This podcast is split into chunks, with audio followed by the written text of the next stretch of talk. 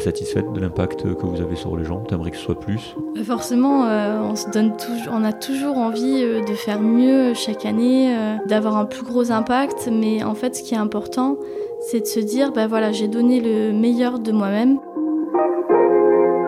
Et puis là, j'arrive. Déjà, le vent, j'étais là, mais en mode euh, vraiment euh, comme dans le désert. Ouais. Il y avait un vent abominable. Ça faisait comme un gommage sur la peau avec tout le sable. Je me suis dit, mais c'est pas grave, je vais y arriver. Ouais. J'ai posé la table, la table, elle s'est envolée. Je me suis dit, ah ouais, mais je me suis dit, non, mais euh, écoute, calme-toi. Toi, et- t'as dit oui, le vent a dit non. C'est ça, c'est ça. Le, le vent a gagné. J'ai Ouais. dit non. Là, franchement, ça va pas le faire. Je respire, je cherche une solution. Comment tu fais justement pour te motiver? Euh, on se motive à plusieurs. C'est Ouais. essentiellement ça. Et euh, de jamais euh, tomber, même si on tombe, on se dit bon ben voilà, là je, je déprime un bon coup, mais il faut, faut aller de l'avant, regarder droit devant soi. Et moi, ça a été toujours mon moteur. Je voulais absolument la première place et euh, ben, du coup un jour je me suis mise à pleurer et mes parents ils m'ont engueulé ils m'ont dit ben non euh, dois pas pleurer pour ça euh, Ouais. ça sert à rien faut que tu ailles de, de l'avant et te dire ben, pourquoi ça n'a pas fonctionné et tu feras mieux la prochaine fois T'avais quel âge là? Euh, je devais avoir une dizaine d'années je pense Mais tu comprenais ça à 10 ans? Pas forcément Ouais, voilà. pas forcément J'accepte beaucoup plus l'échec. Et du coup, quand il y a un échec, au lieu de me dire, ben, je suis déprimée, je, je vais pas aller de l'avant, tout ça, euh, non, en fait, euh, justement, ça me permet. C'est une force, en fait. C'est grâce aux échecs, je pense, euh, que j'ai grandi. Et je pense que tant qu'on va bien mentalement, en fait, on peut faire de grandes choses.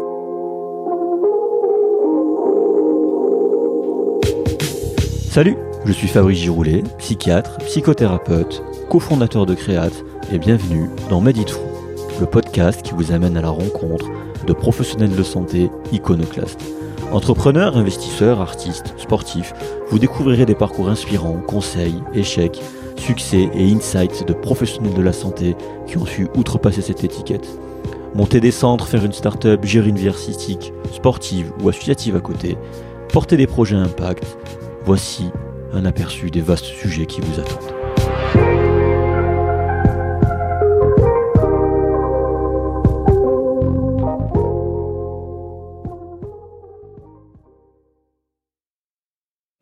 Alors, je suis très heureux, juste avant de commencer cet épisode, de vous parler de notre sponsor Medere, M-E-D-E-R-E, anciennement NES Formation. Pour rappel, c'est vraiment l'organisme de formation médicale continue chez qui vous devez aller. Je me forme toujours avec eux et honnêtement, c'est toujours autant la folie, c'est toujours autant excellent. Harry et son équipe sont toujours géniaux et à l'écoute, et les contenus proposés sont toujours très pertinents et encore plus variés. Et vous le savez, les intervenants sont experts dans leur domaine et très pédagogues. Et justement, Médéré se responsabilise énormément sur la pédagogie, ce qui est rare pour être souligné dans ce domaine. Vous le savez peut-être déjà, Médéré est cofondé par un soignant, Harry, qui est médecin en l'occurrence, et ça fait vraiment du bien de voir enfin un organisme avec du skin in the game, comme on dit. Ils ont du succès, ils ont dispensé des milliers de formations, et c'est certainement grâce à ça, les besoins étant bien compris et identifiés. Autre point non négligeable, Médéré fait partie des organismes accrédités DPC, développement professionnel continu, ce qui ouvre la possibilité à une prise en charge financière et certifié Calliope. Alors Calliope, c'est un label créé par l'État pour identifier les organismes de formation répondant à des critères qualité stricts. Elle est très difficile à obtenir, ce qui parle de soi pour la qualité de Médéré. Vous pouvez aussi voir les avis dithyrambiques sur Google Review et Trustpilot, et c'est franchement mérité. Alors que vous soyez médecin, dentiste, infirmier, kinésithérapeute, soignant, et que vous voulez ou avez besoin de vous former, pour rappel encore, seuls 40% des professionnels de santé remplissent leur obligation de formation continue, c'est pas beaucoup. Alors allez sur medere.fr, M-E-D-E-R-E.fr, dites-leur que vous venez de la part du podcast et ils pourront vous proposer un petit quelque chose. Je vous en dis pas plus, allez-y, y jetez un œil, ça vaut vraiment le coup. Mais en attendant, on se retrouve tout de suite pour l'épisode.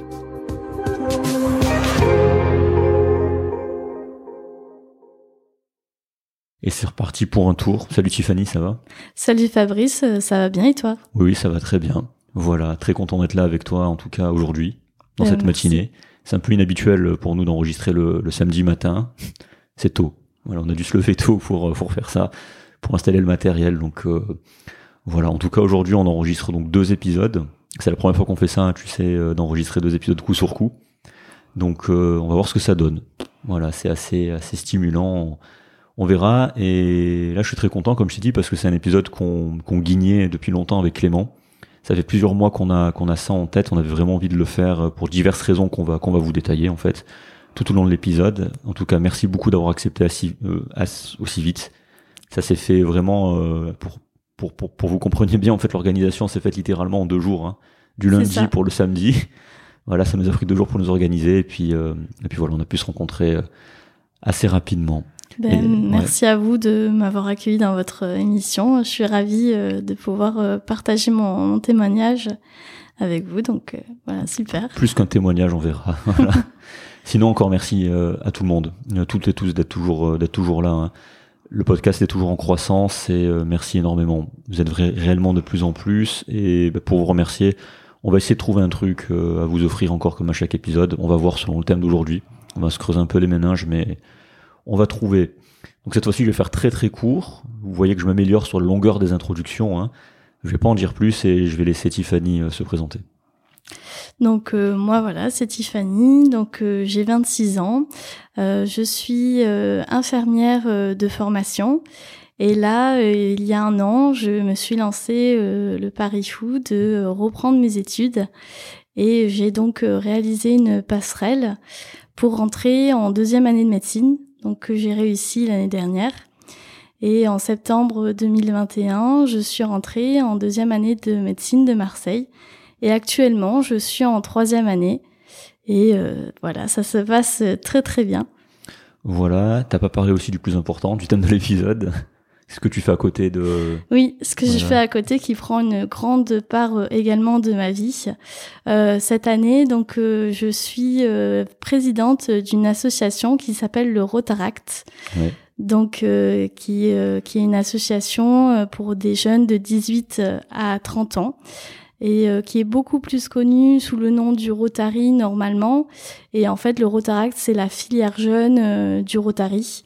Ouais. Et euh, donc voilà, cette année, je suis la présidente, donc ça me prend beaucoup de temps, mais j'ai la chance d'avoir des membres extraordinaires avec un, un bureau qui m'aide beaucoup.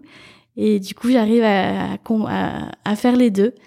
Et donc c'est génial, ça m'apporte énormément. Voilà, aujourd'hui, donc on va rentrer dans les entrailles de ce qu'on appelle les services clubs sur Internet. Il y en a plusieurs en France, dont le, Rotary qui est extrêmement connu, même à l'international. Hein. Euh, voilà, on va, on va en citer d'autres, mais en gros, voilà, l'idée c'était vraiment de comprendre un peu ce, ce, ce, que, ce que sont les services clubs, ces choses obscures et mystiques. Voilà, j'en fais un peu trop, mais voilà, mais vous avez certainement déjà été en contact avec des gens sans même le savoir. Je pense que c'est certain. Hein. Et on va essayer de comprendre en fait qu'est-ce qu'un service club, quelle est l'histoire derrière celui-ci, derrière le tien, comment on peut y rentrer, quelles sont les actions que vous menez et euh, bah, ce, que, ce que vous faites pour les gens et quel genre de service vous rendez tout simplement.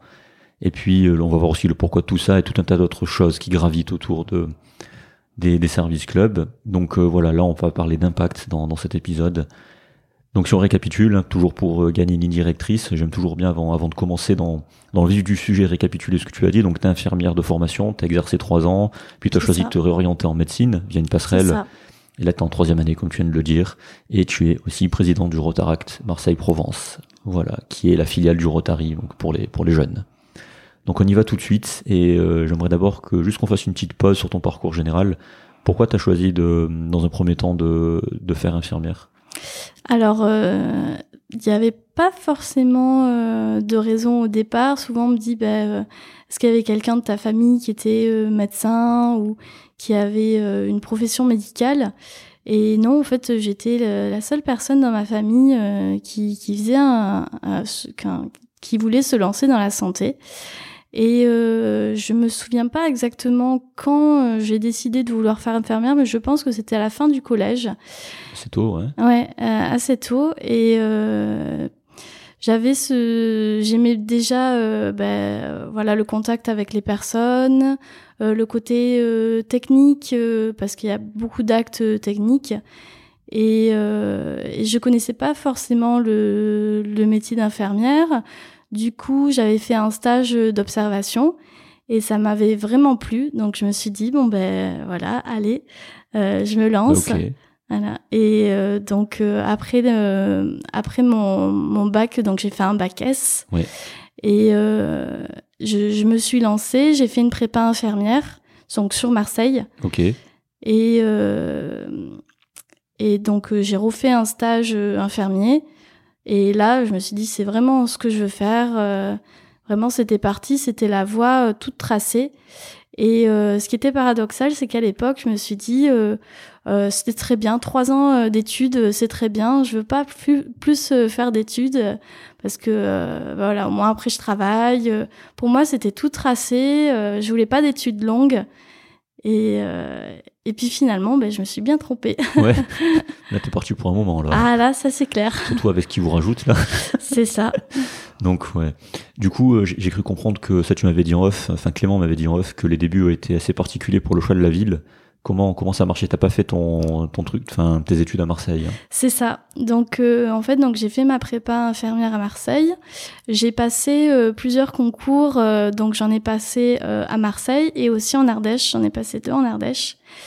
Et, et donc j'avais été prise à l'oral à Marseille à la Croix-Rouge Ouais. et j'avais également été pris euh, en, à Annonay où j'avais passé un, un oral à Annonay. Euh, le l'oral à Annonay s'était très mal passé, c'était le Mhm. premier, j'étais très stressée.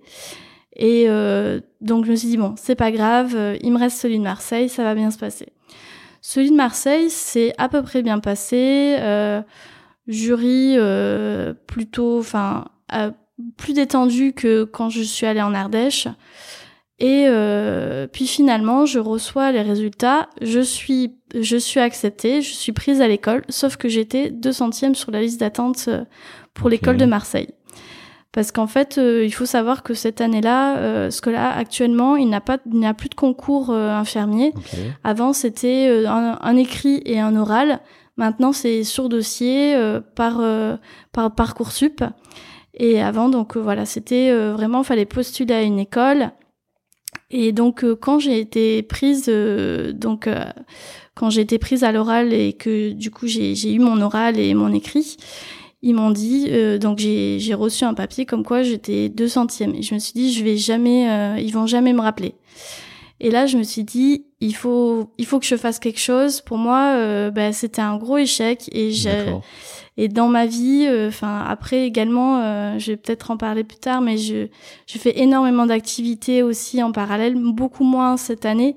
Ouais. Mais euh, depuis que je suis petite, je fais énormément de choses et j'aimais beaucoup ce challenge de, de faire plein de choses. Et là, je me suis dit non, c'est pas possible. Il faut vraiment que je fasse quelque chose l'année prochaine. Et, euh, et c'est infirmière que je veux faire, pas autre chose. D'accord. Et qu'est-ce que t'as fait du coup? Et du coup, j'ai euh, j'ai cherché euh, sur internet quelle était la solution et, euh, et j'ai vu qu'en fait on pouvait envoyer le dossier euh, comme quoi j'avais réussi une école sur Marseille et de l'envoyer euh, dans des écoles déficitaires qui, qui avaient une euh, une liste d'attente euh, faible. Mhm. Et donc euh, donc j'ai envoyé euh, dans toutes les écoles en France Oui, et me dire ouais. euh, voilà euh, Déterminé, quoi. voilà, c'est ça. J'ai pas dit, bon, j'envoie une ou deux. Non, non, je crois que j'ai au, au moins fait 60, euh, 60 Ah, dossiers, je pense. ça. je connais ça pour d'autres euh, pour d'autres euh, d'autres raisons, mais oui, faire des dossiers à la chaîne, euh, ouais, je connais bien. ouais. C'est ça. Donc, euh, je pense que le facteur de se dire, mais purée, pourquoi elle a envoyé autant de lettres quand je suis allée à la poste, qui avait un énorme tas de lettres? Ah, mais tout envoyé en même temps Ah Oui, ça tout envoyé en même temps. En une journée, euh, j'ai j'ai dit, je le fais. euh, et, Ouais. et donc, euh, du coup, bah, j'ai j'ai- j'ai attendu. L'attente n'a pas été très longue. Dix jours après, je reçois un coup de fil. En plus, il était tard, il était 19h. Et je me dis, heureusement que j'avais mon téléphone à côté Ouais. de moi. Et là, donc, c'était euh, la directrice de l'école de Compiègne qui m'appelait en personne et qui me disait... Euh, eh ben, écoutez, si, si vous êtes toujours intéressé, on a une place pour vous Compiègne dans l'Oise. dans l'Oise, c'est Ouais, ça. C'est loin ça d'ici. C'est loin, ouais, Ouais. c'est ça, c'est à une heure de Paris en Ouais. voiture. ok. C'est ça. Et donc elle m'a dit, euh, bah, il y a une place pour vous. Est-ce que euh, vous êtes disponible le 1er septembre? Donc je crois que c'était un mois avant la rentrée. Et euh, donc moi j'ai dit bah oui. donc j'étais vraiment super contente Ouais. Parce Et- que c'était ce que je voulais faire quoi. Ouais. Et derrière, t'as eu les 59 appels aussi des, des 60 lettres que t'as envoyées ou pas Euh, euh, non, j'ai eu des beaucoup de courriers. Euh, il y a eu des courriers de refus, bon, souvent bah, parce que, euh, par exemple, Lyon, Toulouse, tout ce qui est proche, à peu près proche de Marseille, bah, c'est tout complet. Et j'ai eu beaucoup de, de retours de, de villes donc du nord de la France, donc Valenciennes. Ah parce que j'ai joué Lille. Oui, je connais très bien aussi. Ouais. Voilà, donc du coup Compiègne, ça va. C'était à côté de Paris, c'était pratique pour faire les allers-retours en train dans ma famille. Non mais c'est beau de commencer par ça, c'est comme quoi t'as que ce que tu demandes et pas ce que tu mérites en fait. C'est typiquement ça. C'est ça. Donc euh, non non, je, je, connais bien ces, ces démarches. Euh, tu vois comme quoi. Pardon, rien n'est perdu. Hein. Au final, euh, même si tout a l'air perdu, bah non, t'as as persisté, t'as persisté, et puis c'est tombé. C'est ça. En plus, bah, quand je suis allée là-bas, je ne connaissais pas du, enfin personne. J'ai du tout trouvé un logement. Euh, enfin m'organiser pour monter la voiture. Je venais aussi pour la petite histoire, je venais d'avoir mon permis. Euh, ça faisait même pas 15 euh, jours que, enfin quand je suis, je suis allée à Compiègne, ça faisait même pas 15 jours que j'avais mon permis. Ouais. Donc tout s'est fait en fait dans la foulée, euh, le, le, grand déménagement quoi. Et après contente des études? Oui, vraiment très contente parce que déjà quand j'avais regardé un peu les écoles sur internet, l'école de Compiègne était très réputée pour rapport à son projet de soins. Euh, beaucoup axé autour euh, euh, du soin de la personne, de l'écoute. Et vraiment c'était le projet de soins où on a été formé c'était vraiment une très bonne école. Et surtout j'ai appris plus tard qu'elle était très réputée sur Paris. En fait les hôpitaux parisiens recherchaient ce profil là et non oui vraiment très des lieux de stage extraordinaires vraiment un très bon parcours. Euh, je regrette pas du tout d'être partie. Euh, quand je compare un petit peu à mes copines de, qui étaient à l'école de Marseille, mhm. et quand je leur racontais ce qu'on faisait, euh, elles me disaient ah ouais c'est c'est vraiment bien. Euh, T'as eu de la chance finalement d'être partie. en tout cas, si jamais vous nous écoutez, l'IFSI de Compiègne, on, vous, on vous salue. Voilà. C'est ça. Tiffany vous salue. C'est ça. Je salue mes, mes professeurs et les, les écoles de, de, les, enfin, les, étudiants de Compiègne, euh, courage. Voilà. Et puis d'un coup, tu t'es dit, euh, pourquoi tu as eu envie de, de, faire passerelle et de faire médecine après trois ans d'exercice? Alors, euh, après trois ans d'exercice, en fait, euh, donc euh, déjà, faut savoir que donc j'ai fait un an, donc je suis restée un an à l'hôpital de Compiègne. Donc, euh, en fait, à la base, je devais faire l'ouverture d'un service, donc toujours de grands projets. Ouais. Et j'étais ravie quand j'ai passé mon entretien d'embauche. En fait, j'avais fait mon euh, un de mes derniers stages euh, à l'hôpital de Compiègne, et c'était un projet d'ouvrir un service de médecine polyvalente. Mmh. Et euh, quand donc pendant mon stage, j'ai absolument j'ai dit à, je suis allée au culot, j'ai dit bah moi j'aimerais beaucoup faire l'ouverture de ce service parce que voilà, déjà, je connais l'équipe, euh, le, le, service, euh, voilà, l'agencement du service, je le connais, euh, voilà, l'organisation aussi. Euh, ils m'ont dit, bah, avec plaisir, euh, postule. Donc après, donc quand j'ai eu mon, quand j'ai eu du coup, quand j'étais, j'ai réussi du coup la, la, la troisième année, j'ai envoyé de suite un dossier et ils m'ont dit, bah, ok on t'intègre dans l'équipe, euh, mais par contre, ça se fera pas tout de suite. Donc pendant euh, un mois, euh, j'ai fait un peu tous les services en attendant que ça ouvre. Puis finalement, l'ouverture a été reportée et on m'a mis, on m'a affecté en service de cardiologie, mais de nuit, alors que j'avais fait très peu de nuit. Classique. Voilà, très peu de nuit. Donc on me forme au bout d'un week-end. Et euh, finalement, j'aime beaucoup la nuit. Euh, mon équipe est très euh, très sympa. Et et puis finalement, un mois plus tard, j'intègre le service de médecine polyvalente. On fait on fait plein de enfin plein de projets. Enfin super. Donc c'est cool, ils ont respecté leur engagement. Ouais. Voilà, c'est cool. Et puis, puis en fait, il y a eu des fermetures de services à cause de, de congés, tout ça. Et donc tout l'hôpital était remanié. Et euh, finalement, je me suis retrouvée sur le, pool euh, de l'hôpital a changé un petit peu tous les deux, deux trois mois. Et en fait, euh, au début, ce que je voyais ça comme un échec et me dire, bah mince, moi, ce que j'avais vraiment envie, c'était la médecine polyvalente. Et ben, c'est devenu une force parce que justement, j'ai tourné dans les services et j'ai appris énormément de choses Et je me suis formée, je pense, beaucoup plus rapidement que si j'étais restée dans un seul et même service. Ouais. Et, euh, et donc euh, j'ai fait un petit peu alternance jour-nuit, mais beaucoup de beaucoup de nuits. Et, euh, et j'ai beaucoup été formée. Puis euh, puis finalement après je suis redescendue dans le sud. Donc là j'avais toujours j'avais pas cette idée encore de reprendre mes études. Euh, je suis redescendue dans le sud parce que ma famille me manquait énormément, le soleil aussi d'ailleurs. et euh, et donc euh, je suis allée donc dans l'hôpital Saint-Joseph à Marseille. Oui. Et, euh, et donc le pool euh, de nuit me plaisait énormément. Donc euh, j'ai postulé pour un poste euh, au pool de nuit. Et euh, me voilà partie donc euh, pendant deux ans à, à faire euh, ce pool de nuit. Et puis là, euh, donc ça faisait même pas trois mois que j'étais euh, dans le dans au pool de nuit que là il y a eu la grosse vague co- Covid. Ouais, donc tu t'es pris Covid, ouais. Voilà, je me suis pris le Covid. Ça s'est plutôt bien passé parce que ben voilà, j'étais assez débrouillarde. Euh, J'avais quand même pas mal de connaissances du pool. Donc euh, j'ai pas été euh, affectée en service Covid. J'ai continué un peu à changer de service. Je faisais essentiellement de la cardio, de la gastro et de la neuro.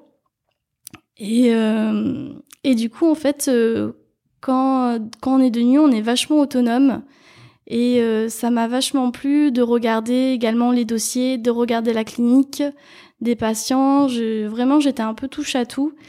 Et, euh, et en fait, euh, c'est d'observer euh, à force, ben voilà, les médecins, de euh, voilà, c'est- je me suis dit, euh, allez, enfin, Pourquoi pas Un nouveau Voilà, challenge. pourquoi pas un nouveau challenge et, euh, et de reprendre des études. Ouais. Et, et puis j'ai connu cette passerelle euh, par internet et je connaissais personne qui l'avait fait. Et c'est vrai que quand on regarde sur les forums, on se dit mais c'est une personne euh, sur combien C'est le biais du survivant, quoi. Voilà, c'est c'est ça. Ouais. Et, euh, et donc j'a- j'avais vraiment ce projet de d'aller plus loin, de de, de m'élever en fait et euh, de je sais pas comment expliquer, mais c'est c'est vrai que c'était euh, pour moi c'est j'étais vraiment très heureuse de de pouvoir faire un nouveau challenge et en même temps quelque chose qui me plaisait Oui. parce que c'est vrai dans le pool de nuit ce qui me plaisait c'était d'apprendre de d'apprendre plein de choses euh, et là je, je voulais encore apprendre parce que quand en fait euh, je disais que je voulais faire des études courtes et en fait euh, à la fin de la troisième année de médecine de, de médecine moi de d'infirmière je me suis dit Oh, déjà c'est passé trois Ah, ans ça passe vite, en fait. ça ouais. passe très très vite et je me suis dit mais en fait j'ai encore plein de choses à apprendre Ah oui, non, mais oui. et, euh, et du coup, oui, c'est vrai que quand on exerce, on apprend, mais on apprend beaucoup moins que. C'est pas la même chose. ouais. Voilà, C'est pas la même chose que d'avoir du temps consacré à un truc pour l'apprendre. ouais. C'est ça. C'est totalement différent. Mais justement, tu, tu disais que tu avais trouvé personne pour, euh, pour savoir comment t'y prendre. Tu avais regardé sur Internet. Voilà, tu es une personne qui l'a fait. Donc on va un peu en parler juste rapidement. Euh, concrètement, le, le processus passerelle, comment, comment ça se passe, le dossier, l'oral, très, très rapidement, si tu sais combien il y a de candidats et comment ça s'organise sur le, sur le territoire. Alors, euh, du coup, euh, maintenant, actuellement, ça fait deux ans que c'est comme ça. Euh, il faut postuler dans une école en particulier. D'accord Et donc, moi, ce que j'avais fait, c'est que j'avais regardé donc sur le site de la fac, faculté de médecine de Marseille. Ouais. Et il y avait euh, donc un onglet spécifique euh, à ça pour voir les démarches et comment il fallait faire. Ouais. Donc, euh, classiquement, euh, il faut envoyer un dossier avec l'aide de motivation, Oui. CV Mhm. à, à une école. Et avant, il fallait obligatoirement avoir deux ans d'exercice dans Ah la ouais, profession ça euh, truc, ouais. paramédicale. Donc en fait, pour postuler, euh, soit il faut être, euh, il faut avoir un diplôme de paramédical euh, de trois ans, donc Oui. bac plus 3, ou soit on peut avoir un master dans n'importe quel domaine. Ok. Mais par contre, ce qui est plus compliqué, c'est qu'il faut justifier un petit peu d'une d'expérience dans le médical. Oui. Euh, donc euh, voilà, ça peut être par des stages, par un projet mené pendant les études, et de, de vraiment construire le projet, et dire pourquoi, euh, surtout dans la dette de motivation, pourquoi on a eu cette idée. Ouais. Donc euh, voilà la lettre de motivation euh, qui est qui est importante. Donc euh, on envoie euh, tout. euh, donc il faut envoyer tout ça avant. Généralement c'est avant mars. Ouais. Donc assez tôt quand même euh, dans l'année pour euh, pour vraiment monter le dossier. Ouais.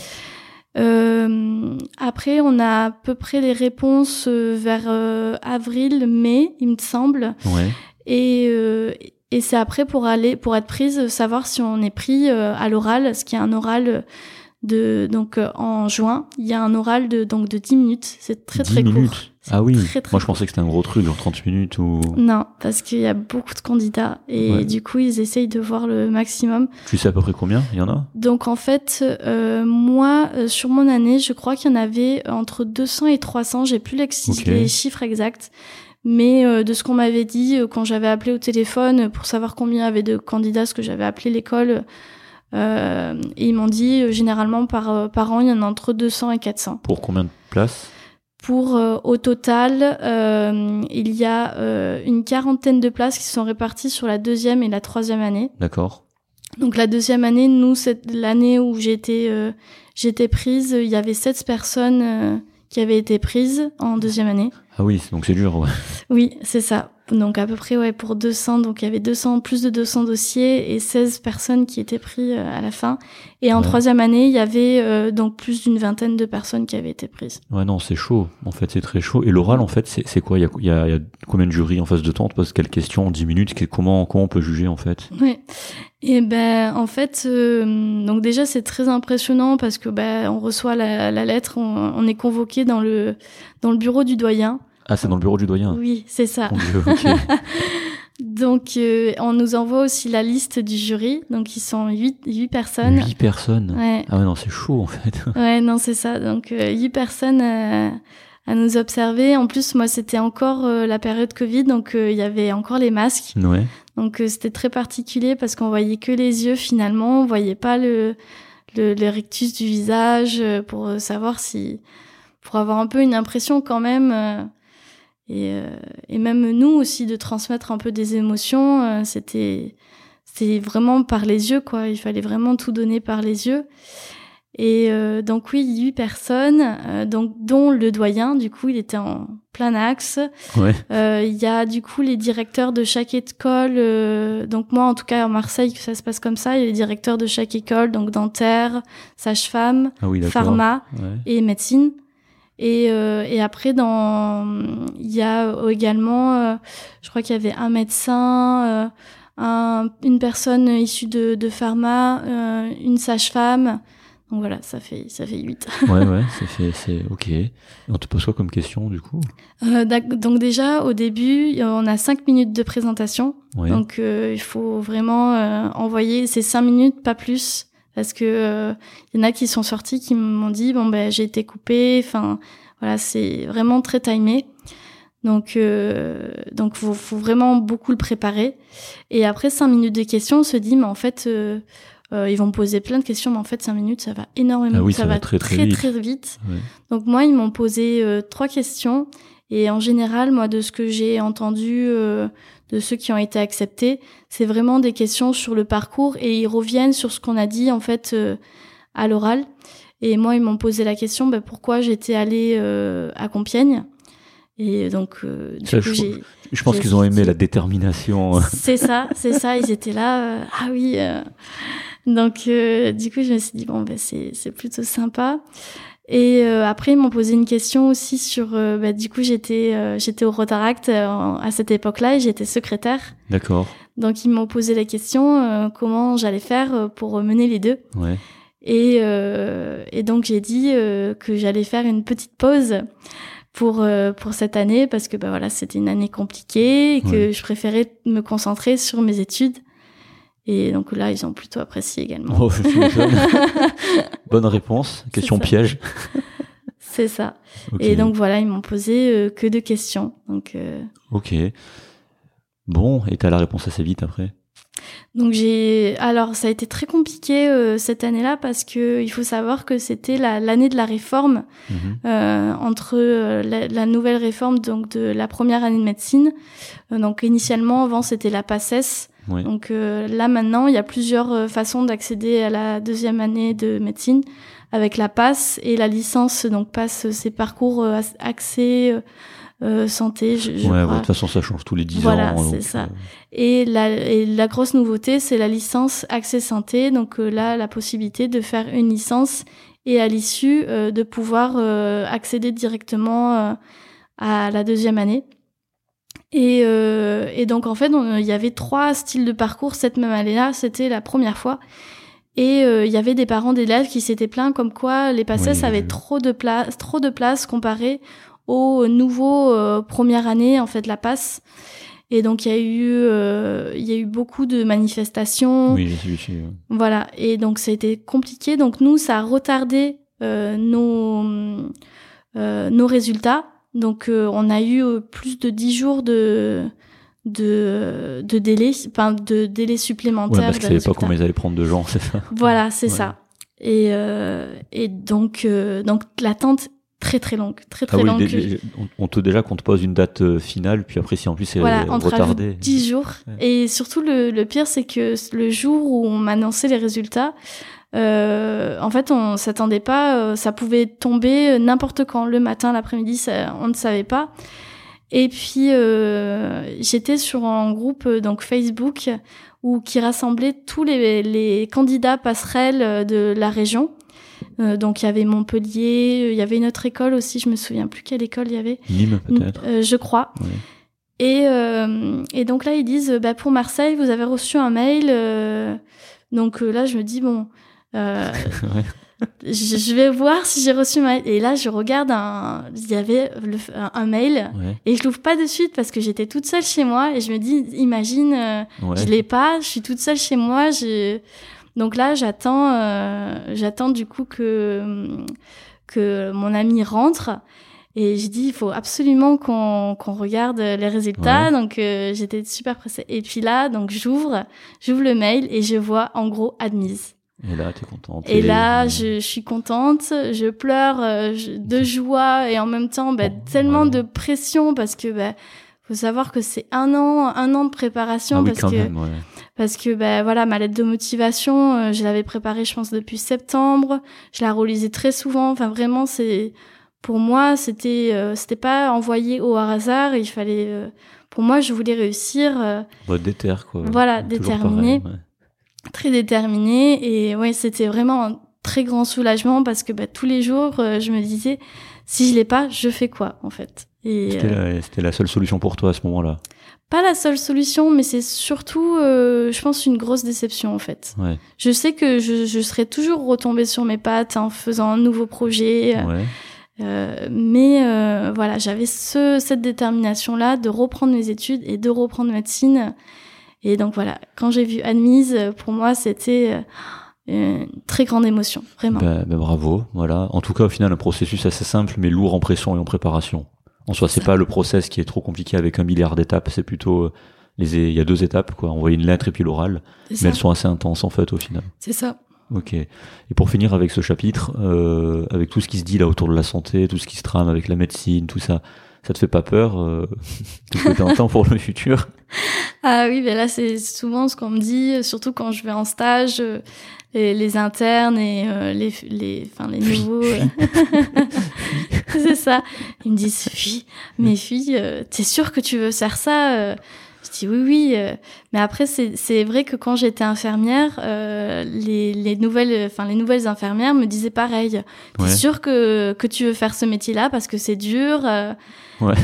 donc euh, j'y suis arrivée même si c'est deux métiers complètement différents euh, voilà je, je suis un, je suis issue donc de l'hôpital euh, c'est j'ai exercé pendant trois ans et c'est vrai que j'ai connu les difficultés de l'hôpital euh, je pense un peu plus tôt que voilà mes mes euh, mes camarades de, troisième année Ouais. et euh, du coup euh, je pense que ça me permet d'avancer et de me dire euh, bon ben voilà tiens le coup et tu sais pour c'est pour un beau projet et et après voilà c'est vrai qu'il y avait ouais. il y a des difficultés mais faut les assumer après Bon, tu connais la maison, quoi. voilà c'est ça Bon, la maison qui est bien en feu, mais tu, tu, tu connais. c'est ça Ok, si tu avais une spécialité en tête, si tu avais accès à tout, euh, j'imagine même que ça va changer, même peut-être euh, quand tu vas passer toi ton tes ECN et c'est censé ne plus exister, enfin je sais pas où ils en sont. Si tu avais accès à tout, tu euh, t'aimerais faire quoi?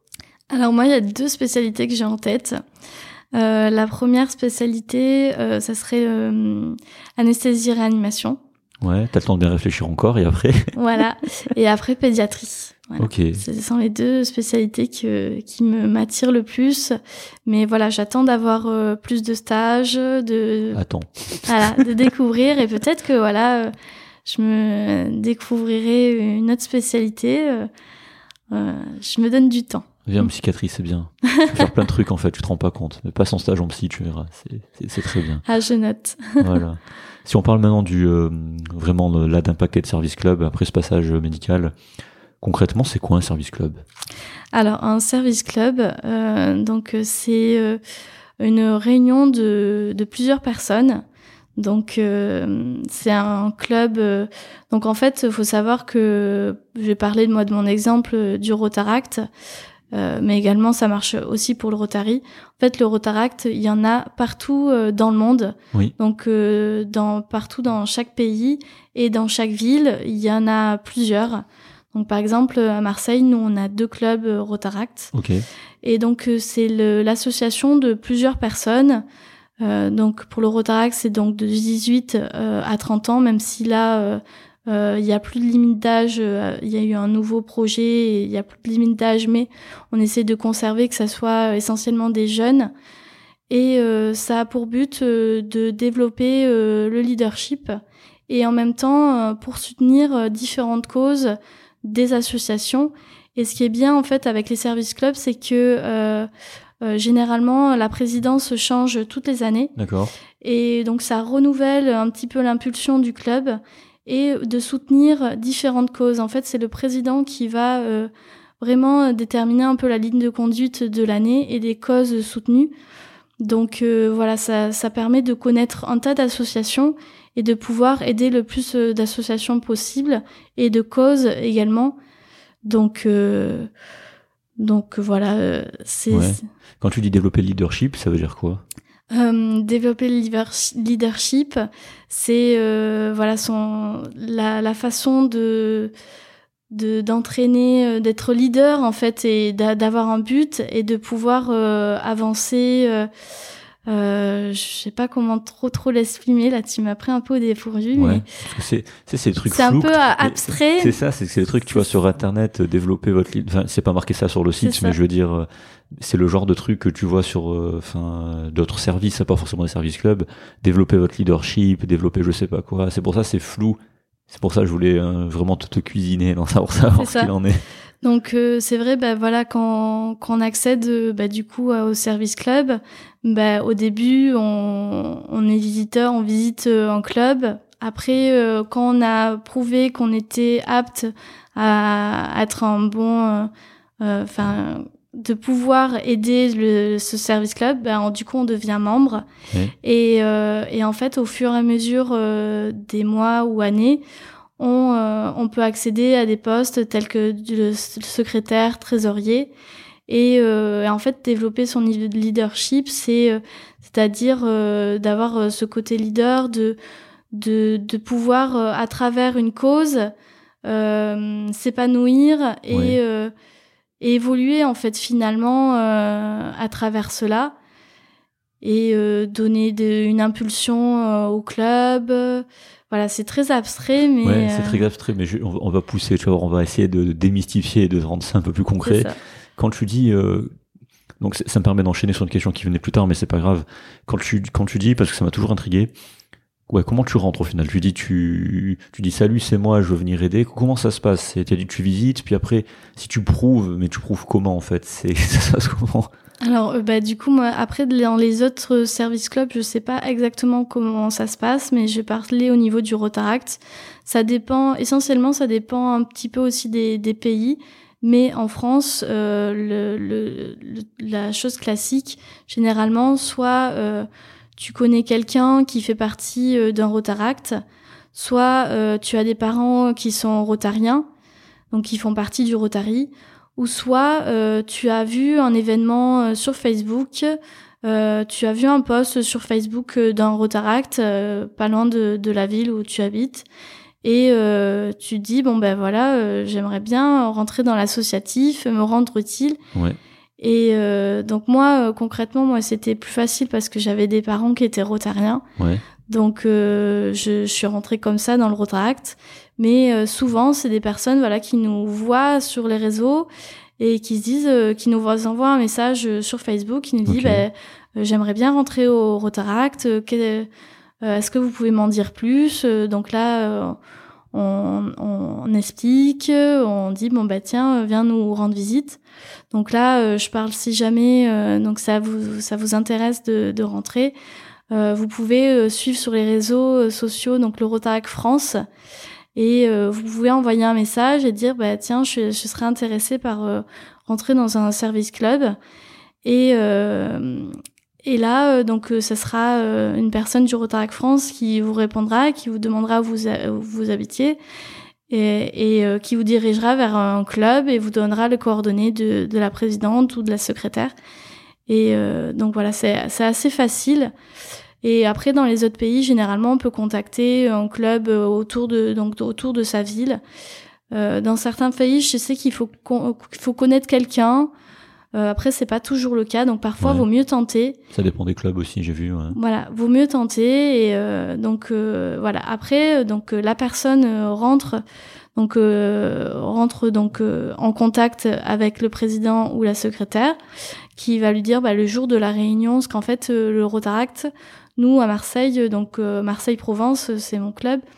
On se réunit deux fois par mois, donc le premier et le troisième mercredi de chaque mois pour justement décider des actions à venir, euh, parler également des événements qui a eu qui a déjà eu lieu et euh, voilà parler de projets, de ce qu'on aimerait faire, euh, voilà ce que ça met du temps à organiser des actions. Ouais, J'imagine, oui. Donc après quand la personne donc la personne vient nous voir en réunion, donc euh, elle voit un peu le fonctionnement, elle rencontre les membres également. Et euh, donc il y a plein de généralement il y a plein d'actions à venir, donc elle peut s'inscrire à toutes les actions qu'elle souhaite. Et euh, elle participe aux actions. Donc euh, les actions concrètement, ça peut être plusieurs choses déclinées sur plusieurs formats. Ouais. C'est bien t'anticipes mes questions. Tu vois, Voilà. j'ai même pas besoin de travailler. Tu vois. Donc sur plusieurs formats. Donc euh, nous par exemple, euh, je vais parler de, de cette année, ce qu'on a fait.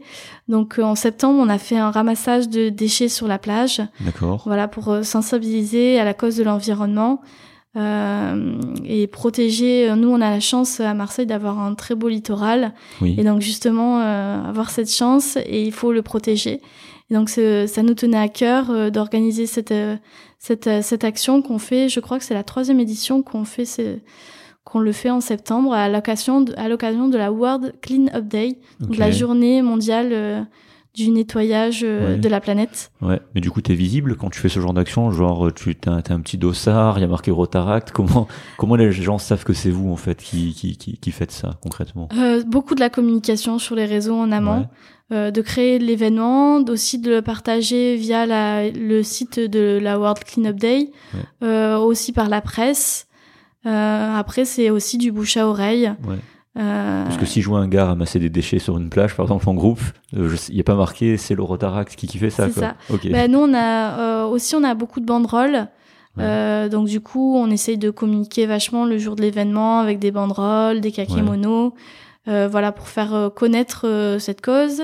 Et euh, ce qui était bien, c'est qu'il y a, eu- y a des personnes extérieures euh, qui ne connaissaient pas forcément le Rotaract Ouais. ni le Rotary. Du coup, ça leur a permis de, de connaître, de nous rencontrer, de nous suivre sur les réseaux et de participer aux futurs événements. Parce que après, euh, là, la dernière action qu'on a fait, c'était une soirée euh, Halloween euh, Mhm. dans un bar euh, privatisé à Marseille qui nous, qui nous a été prêté euh, gra- euh, gracieusement. Et, euh, et en fait, c'était à entrée euh, payante, donc euh, tout le monde pouvait venir en fait. Euh, donc on avait vraiment bien euh, mis sur nos réseaux, par le bouche à oreille, il y a aussi les Rotary qui nous relaient beaucoup l'information. Ouais. Et euh, donc les entrées étaient payantes. Il y avait également une tombola et en fait tous les, les bénéfices ont, ont été reversés à une association qui s'appelle euh, la Fondation Frédéric Caillan, Ok. qui forme et ils offrent des chiens guides pour les enfants aveugles. Donc voilà, faut savoir que c'est euh, la seule école en France Oui. euh, qui se base à l'île sur la Sorgue. C'est où ça? Euh, c'est à côté de, de Avignon. Donc voilà, pas loin d'ici. On est de la, on les a déjà rencontrés. C'est une association qui est vraiment top. Ils, voilà, ils accueillent des, des euh, donc des ados dans, au sein de leur centre pour les former justement avec un chien guide. C'est très beau. ouais. Voilà, et vraiment, euh, c'est, ils ont une superbe histoire. euh, cette association m'a beaucoup touchée Ouais. et ça fait, euh, je pense, trois, trois ou quatre fois qu'on qu'on les met bénéficiaires euh, parce que vraiment c'est une très belle, très belle cause. Euh, donc voilà, n'hésitez pas aussi à les suivre sur les réseaux parce qu'ils font vraiment une très belle com et c'est un très bon, très beau projet. Donc la Fondation Frédéric Gaillan. Et donc euh, il y a que deux écoles, euh, que deux écoles euh, au monde. Donc c'est vraiment Mhm. une, une chance d'avoir ça pas loin de, de Marseille.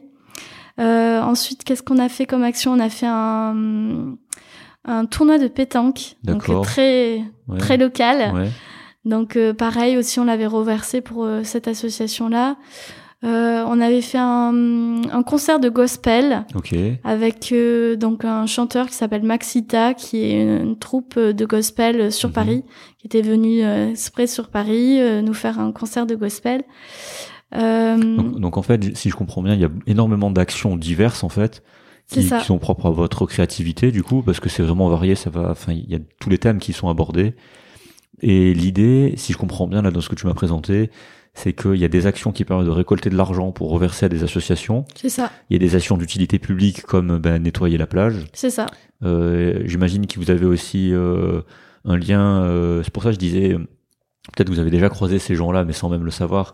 Tu sais, dans les dans les supermarchés, récolter des choses, des aliments, ça Oui. vous faites aussi? Oui, ça on le fait aussi. Donc la banque alimentaire, donc là euh, à chaque fois, euh, donc toutes les ans, nous on le fait donc euh, pour la fin novembre. Ouais. Donc c'est le, le week-end national de la banque alimentaire. Donc ça on y participe chaque année parce que c'est vraiment une, une action phare. Tous les Rotary et Rotaract généralement le font.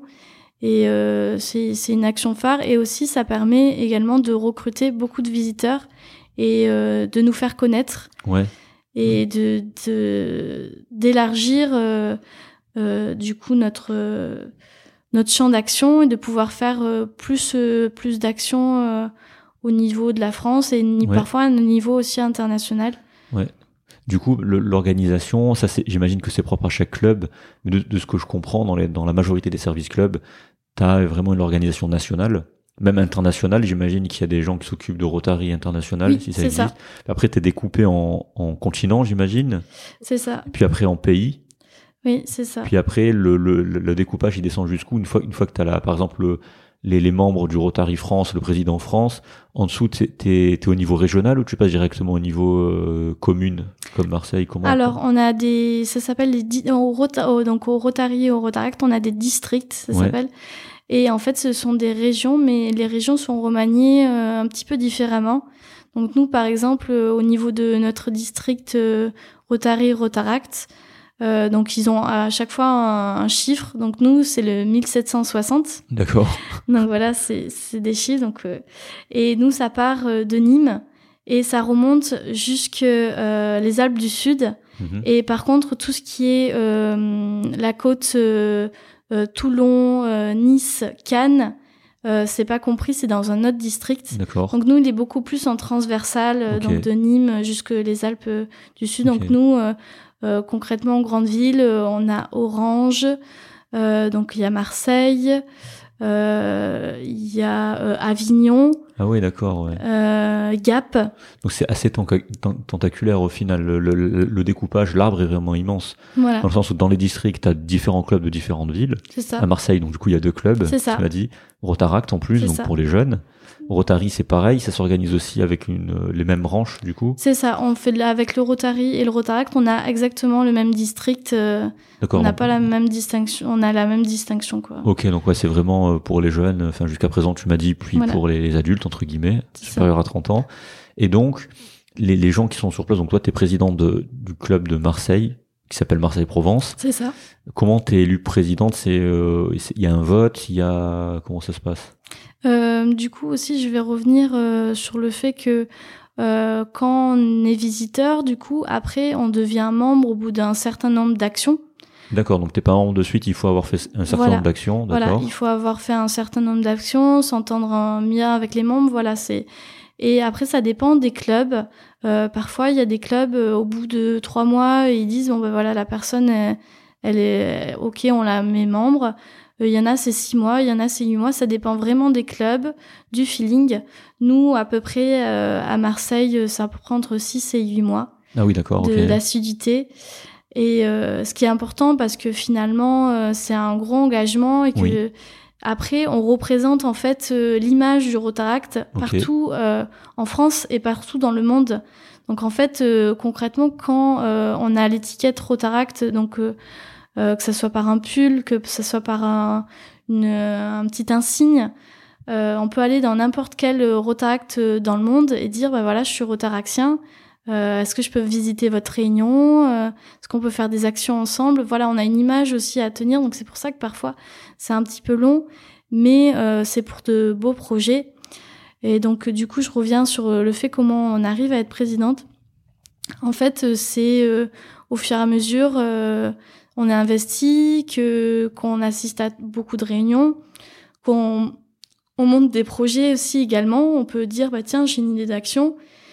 Et euh, donc, euh, donc on monte euh, son action. c'est vraiment en prouvant. fi- finalement aussi, c'est bah là par exemple moi sur mon parcours, ça faisait pas très très longtemps que j'étais membre. Et au bout de trois mois, la, secrétaire actuelle a dit je j'aurais pas assez le temps euh, de de m'occuper euh, de d'être secrétaire pour l'année prochaine. euh, je préfère euh, euh, laisser mon poste. Et puis là, le, le futur président m'a dit, écoute, euh, je te fais vraiment confiance. Est-ce que tu, tu souhaiterais, euh, t'aimerais être euh, ma secrétaire euh, pour l'année prochaine?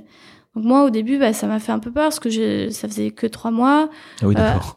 Ça faisait que trois mois que j'étais. À l'époque, euh, j'étais, euh, je venais juste d'arriver à Marseille et c'était ma première euh, année, euh, ma deuxième année d'exercice euh, d'infirmière. Mhm. Et je me suis dit bon ben bah oui allez pourquoi pas. J'étais de nuit en plus. Je me suis dit est-ce que je vais assister, pouvoir assister à toutes les réunions? Finalement j'y suis arrivée et euh, j'ai un petit peu concilié les deux. On a déplacé des réunions pour pouvoir euh, que j'a- j'assiste au plus de ré- réunions possibles. Et puis après, euh, de secrétaire, je suis passée à vice-présidente l'année dernière. Ok. Et, euh, et donc de vice-présidente, euh, je suis passée à, à, à présidente. Ouais. En fait, dans certains clubs, il y, a, euh, il y a des élections, il y a plusieurs candidats.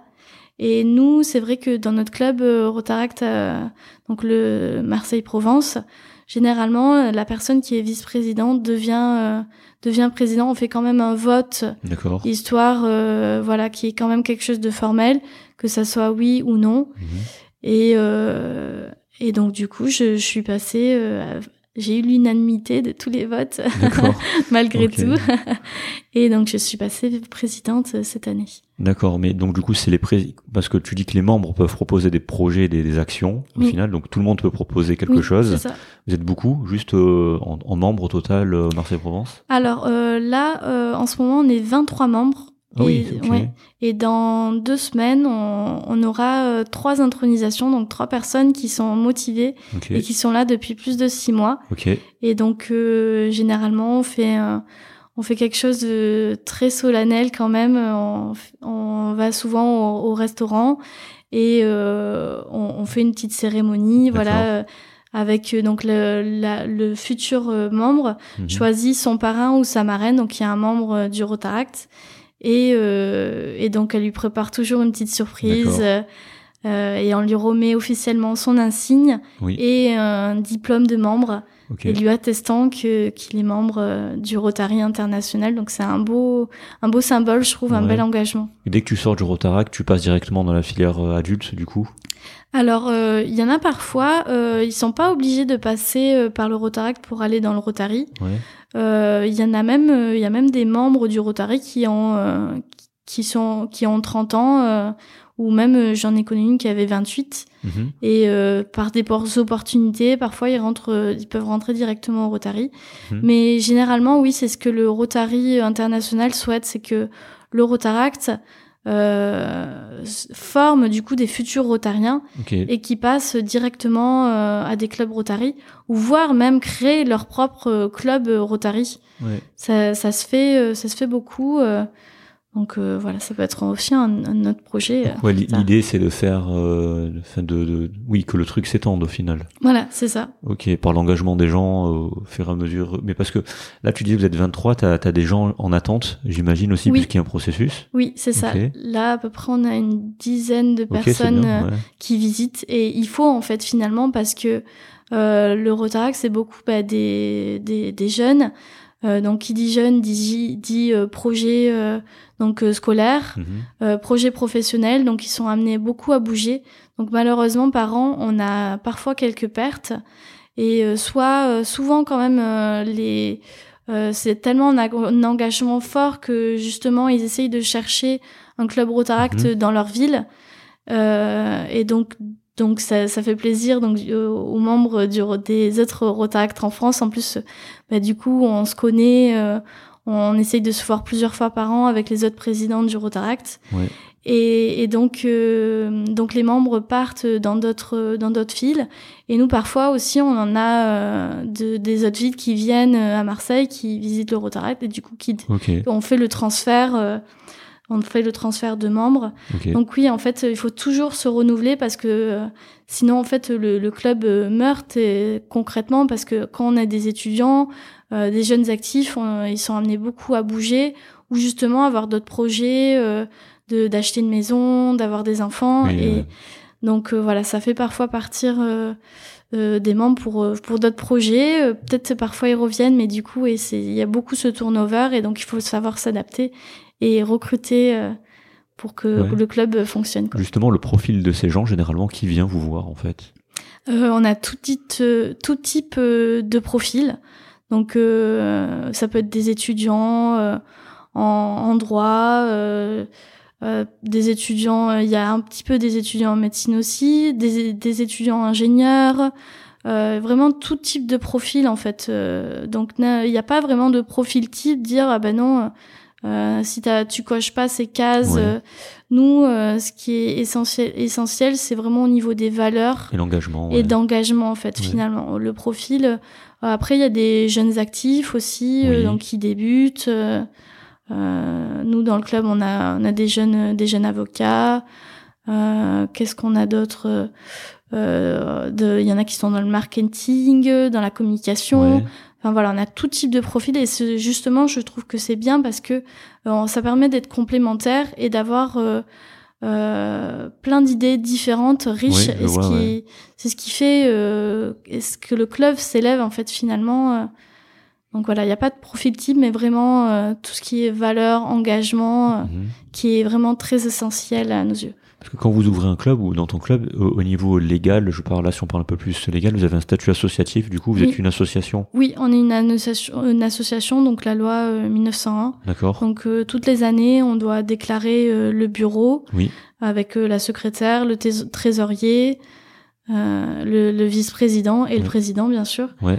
Et euh, nous, donc toutes les années, euh, ça change. D'accord. Voilà. Il y a une, une fois que tu es membre, euh, vu que c'est une association, est-ce qu'il y a aussi une, une adhésion à payer tous les ans? Oui, il y a une adhésion qui est à payer tous les ans. Donc ça dépend euh, des, des Rotaracts. Euh, donc généralement, la- l'adhésion, elle est entre 50 et 100 euros par an. Euh, nous, à Marseille-Provence, elle est de 70 euros. Ok. Voilà. Bon, très clair. Et justement, ça permet de faire le lien avec euh, l'argent, c'est le nerf de la guerre. C'est ça. Du coup, et comment ça s'organise vos actions? Comment vous faites euh, Par exemple, là, tu m'as dit qu'on qu'on vous avait prêté un bar gracieusement, ce qui, euh, j'imagine, vous fait du bien au niveau des finances, ça. pour ensuite récolter et redistribuer. Mais concrètement, co- comment comment s'organise une, une euh, T'as un projet associatif, t'as un projet d'une action, voilà. Tu en parles autour de toi, j'imagine. Et puis après, comment vous vous mettez d'accord sur si on le fait ou pas? Vous réunissez autour d'une table. S'il y a besoin d'argent, est-ce que vous avez du budget? Comment comment ça se passe? Euh, donc en fait, généralement, euh, donc c'est c'est un parfois ça part d'une idée. euh, un membre dit bah, bah tiens, euh, j'aimerais bien faire euh, cette action-là. Donc par exemple, je passe par de la soirée soirée d'Halloween qu'on a fait il y a pas très pas très longtemps. Ouais. Euh, c'est une membre qui m'a dit bah tiens, euh, j'aimerais beaucoup euh, faire une soirée comme ça. Ça pourrait rassembler beaucoup de jeunes. Ça pourrait nous faire connaître. Euh, en plus, je suis sûre que voilà, les Rotariens seraient d'accord pour se déguiser. Enfin, D'accord. voilà, on a dit ce serait une soirée très sympa. Et euh, du coup, j'ai dit bah allez. euh, donc j'en parle au bureau, donc secrétaire, trésorier, euh, vice-président. Ça doit, ça doit absolument passer par toi. une il faut une validation des, des membres de direction, entre guillemets. Pas forcément. Pas forcément, mais c'est vrai que c'est mieux parce que au moins dans l'organisation, au Ouais. moins c'est plus carré. Et euh, donc euh, tout le monde était partant. J'ai donc euh, ok. Donc en fait on en parle à la réunion. Donc euh, qu'on se réunit comme j'ai dit deux fois par mois. Et à une réunion, donc j'ai dit bah euh, est-ce que vous serez ok? Donc c'est vraiment en amont parce que bah voilà c'est de l'organisation. Donc là nous c'était euh, je crois euh, début septembre, même même fin août, je sais plus exactement. Est-ce que euh, il y aurait des membres qui seraient intéressés, des membres et visiteurs qui seraient intéressés pour faire partie du, du comité d'organisation de cette soirée? Euh, Pour l'instant, on n'a pas de lieu, on n'a pas vraiment de concept, mais on en débattra tous ensemble.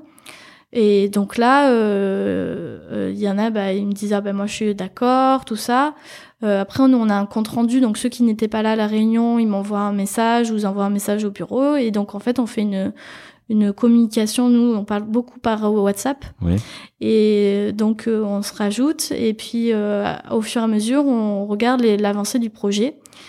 Et euh, ce qui est bien aussi, c'est de faire euh, une réunion en interne de, de la, du comité. Et, euh, et donc là, le but, c'était de trouver vraiment un lieu et un concept. Et donc on avait fait une réunion, on avait trouvé le concept, donc c'était de trouver un bar ou un lieu qui nous accueille.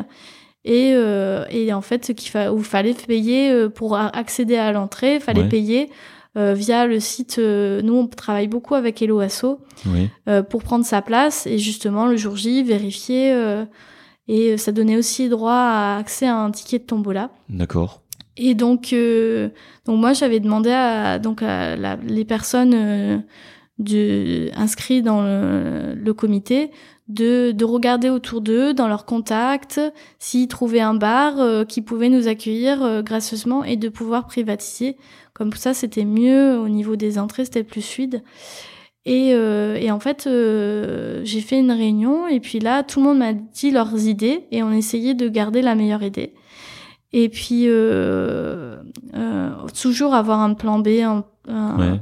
un plan A, un plan B. Et puis finalement, euh, j'ai rencontré euh, le patron du bar et il m'a dit, bah, ok, je suis, je suis ravie euh, de pouvoir participer à cette cause. Enfin, vraiment, ça l'a beaucoup touché. D'accord. Et, euh, et donc c'est pour ça que du coup il est partant, il était partant dans ce projet. Et donc oui, c'est une organisation. euh, après, au niveau euh, financier, ben nous on a toujours une petite trésorerie ben, par Mhm. rapport du coup aux cotisations par an. On a toujours une petite trésorerie qui nous permet parfois euh, de verser des arts sur, euh, par exemple, des événements, ou même si on doit prévoir, euh, si on a des choses, par exemple, à vendre, des boissons ou euh, tout ce qui est alimentation. Ouais, pour acheter le stock, ouais. Voilà, pour acheter du stock. Et en fait, euh, nous, on essaye de faire euh, le plus de bénéfices possible et avoir de moins de frais possible Oui. pour justement reverser reverser le le plus plus, possible. possible aux associations. Donc, donc voilà, après, ça roule. Et c'est vrai que quand il y a des, des, des clubs qui sont montés depuis un certain temps, nous, là, au Rotary Marseille-Provence, ça fait 26 ans que le club Mhm. existe. Ah oui. Donc, euh, du coup, ça permet, euh, voilà, Le flambeau est passé Voilà. euh, sans interruption depuis 26 ans. ouais. voilà, c'est ça. Mais apparemment, il y a eu quelques pauses. D'accord. Mais euh, le club est toujours reparti et là, il repart bien, quoi. Ouais. Du, du coup, concrètement, euh, t'as un nombre d'objectifs à remplir chaque année? Enfin, il y a vraiment, je sais pas, vous dites cette année il faut faire X actions. Il y a, il y a à quel rythme en fait vous faites des actions au final? Alors, on essaye de faire des actions une fois, une, euh, une action, au moins une grosse action, une fois par mois. Ok. Euh, par euh, dans, dans notre club, on essaye de faire ça. Après, ce qui est bien, c'est qu'on a les clubs Rotary aussi à Marseille. Il faut savoir qu'il y a plus de 15 clubs Rotary à Marseille. Donc, c'est Ok. c'est c'est pas mal. Ok, ouais. Donc du coup, beaucoup de possibilités d'action et de pouvoir s'associer. Donc il y a parfois des clubs Rotary, euh, deux, trois clubs Rotary qui euh, font de- la même action et du coup ça permet euh, de faire des plus grosses actions ensemble. Et, euh, et donc euh, on peut s'associer à des clubs Ro- Rotary. Donc du coup ça fait une charge de travail euh, un peu moindre et ça permet de faire beaucoup d'actions. Mais c'est vrai que on n'a pas vraiment de- d'objectif à remplir. Euh, c'est voilà, mais il faut toujours euh, là le Rotary nous, nous dit il faut toujours être en action en fait, de d'aider. Ça peut être d'aider au niveau local, au niveau de la France, au niveau international. Je sais qu'il y a des des clubs Rotary qui avaient participé euh, pour euh, faire un puits, par exemple à Madagascar. Enfin voilà, ça peut être à différentes échelles de, de différents, différentes associations, différentes causes. On n'a pas vraiment d'objectif euh, ni de fond. Oui. Euh, le tout, c'est que euh, on avance et qu'on fasse des actions et que qu'on recrute. Ça, c'est essentiel. Parce que du coup, c'est un casse-tête. Euh, j'imagine si, si, sur certaines actions que tu aimerais mener, si ça demande un peu trop d'argent, comment comment tu fais, tu fais pas. Tu, tu peux demander de l'aide au Rotary pour des financements. Comment comment ça se passe? Alors, on peut demander des aides, euh, des subventions au niveau du Rotary euh, international. Ouais. Euh, mais c'est vrai que ce sont des gros dossiers, c'est pour des, des causes euh, internationales. Après, on peut s'associer aussi à d'autres clubs Rotary pour avoir plus de fonds. donc oui, ça demande une grosse organisation. mais après, généralement, nous, c'est vrai qu'au niveau du Rotaract, on essaye de faire des, des actions locales. Euh, qui demandent de, peu de frais, mais qui ont un gros impact finalement. Ouais, c'est ça l'inventivité, c'est de trouver des actions à peu de frais, mais avec un gros impact. Euh, bah là, euh, je parle encore de la soirée Halloween, mais euh, on a récupéré donc 1100 euros de bénéfices ouais. en une seule soirée. C'est bien, ouais. Ouais, c'est c'est pas mal. Bien, ouais. Donc ça ça dépend. Parfois, il y a des actions, une soirée, ça ça dépend de comment elle est organisée mais on peut avoir euh, plus ou moins euh, de bénéfices. Euh, voilà, ça dépend ce qu'on s'en cherche, si on a envie d'avoir beaucoup de personnes ou pas, si. Donc, ouais. Bah, du coup, la part d'engagement est assez forte, quoi, au final, parce que j'ai vu sur internet que certains clubs, alors je sais pas si c'est le cas pour le Rotary ou le Rotaract, c'est euh, bah, pour pas les citer, euh, peut-être que tu connais, il y en a aussi partout le Lion Club. Oui, le Lions Club. Ouais. Le Lions Club, ouais. voilà. C'est marqué clairement sur leur site que, euh, en fait, il faut du temps. Ils te disent clairement que ça demande beaucoup d'engagement, qu'il faut du temps donné de sa personne. Et ça, ça c'est peut-être qu'en Suisse, hein, je sais pas, mais c'est en tout cas quand j'ai vu la page du site, voilà, ça, ça m'avait un peu posé question. Euh, il y a marqué qu'il est préférable d'avoir euh, certaines ressources financières. Du coup, je sais pas si, euh, si ça te choque ou si c'est normal de dire ça, mais en tout cas, la page du, site que j'avais visité, il y a vraiment marqué ça. Donc, euh, est-ce que c'est quelque chose qui est assez vrai au final? Parce que ça demande vraiment beaucoup de temps que en fait il faut être assez entre guillemets à l'aise financièrement ou, pas forcément? Comment? Ça dépend. Je pense que ça dépend des clubs. Euh, en fait, euh, concrètement, pour pour par exemple participer à la banque alimentaire, bah, ça demande pas de frais. Pour faire un ramassage de déchets, pareil. Après, c'est vrai que parfois le Rotary organise des, des soirées. Il euh, n'y a pas forcément des, des choses, euh, enfin des entrées élevées, mais c'est vrai que c'est l'accumulation en fait, je pense, sur oui. tout le long de l'année, où c'est vrai que ça demande euh, un peu de, de, de du financement. Mais, euh, mais nous, au Rotaract, euh, je sais qu'on essaye d'inciter de, de, vraiment de faire le moins de frais euh, possible et que ça soit accessible à tous les membres. Et aussi, ce qui est bien, c'est que quand on veut participer à une action, par exemple du Rotary, parce qu'on est toujours en relais avec les Rotary pour participer à leur action et pour les soutenir, euh, on essaie de demander des tarifs euh, moindres pour le Rotaract, ouais. euh, pour pouvoir participer au plus d'actions possibles, ou même aussi euh, pour en payant moins cher et de dire bah, j'aimerais aider ce jour-là à l'organisation. Et euh, donc, euh, je donne de mon temps, euh, comme ça, bah, vous, ça vous permet d'engager moins de monde oui. pour le service. Et donc voilà, ça peut fonctionner comme ça en fait. D'accord. Ok. Donc moi, pour moi, il n'y a pas forcément d'avoir beaucoup de finances. C'est vrai que souvent, quand on parle du Rotary, on se, souvent il y a une des personnes qui ont peut-être une mauvaise image et de se Oui. dire, bah voilà, ce sont des personnes qui se réunissent le midi, qui discutent, euh, qui mangent et qui font pas d'action et qu'il faut avoir euh, nécessairement beaucoup d'argent pour euh, y aller. Alors ça c'était le Rotary d'avant en fait. C'était le Rotary d'avant. C'est ça. C'est-à-dire ça a vraiment existé.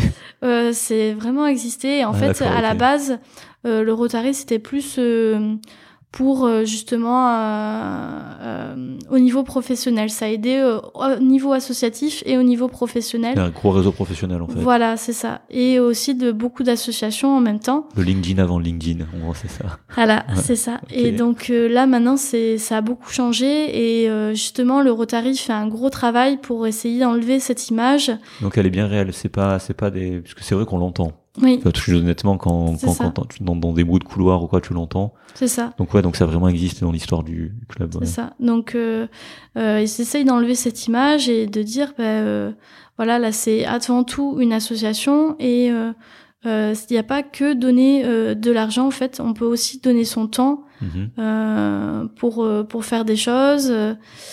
euh, et pour faire des actions, ça peut être aussi, euh, je sais que c'est une grosse action aussi au niveau euh, du Rotaract, euh, enfin du Rotary, Rotaract France, tout ce qui est euh, le don du sang.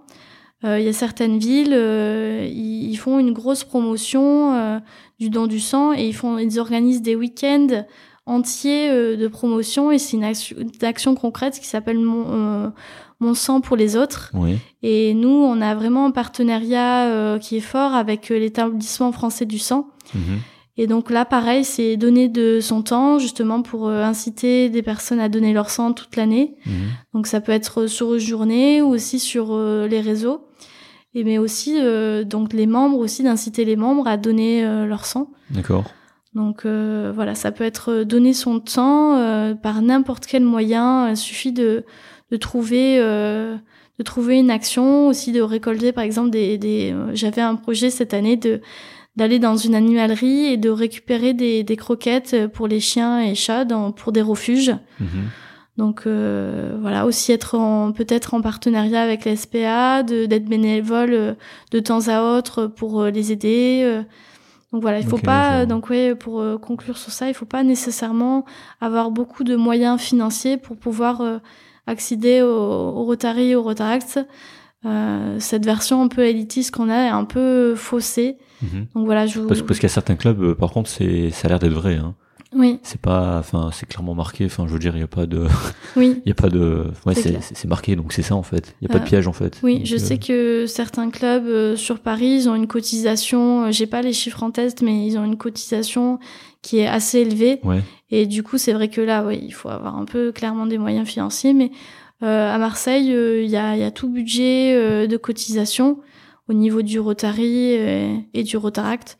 Ouais. Donc voilà, surtout se renseigner. Et il y, a, euh, il y a toujours, euh, comme on dit, euh, il y a toujours un club Rotary ou Rotaract qui nous convient. Mhm. Et euh, donc, euh, donc voilà, faut pas hésiter à visiter tant qu'il y a, je pense que le plus important, tant qu'il y a cet engagement qui est là, et de se dire, bah voilà, je vais donner mon temps pour les autres, euh, pour d'autres causes euh, qui me sont chères. Euh, je trouve que c'est le principal euh, avant de se lancer dans un service club.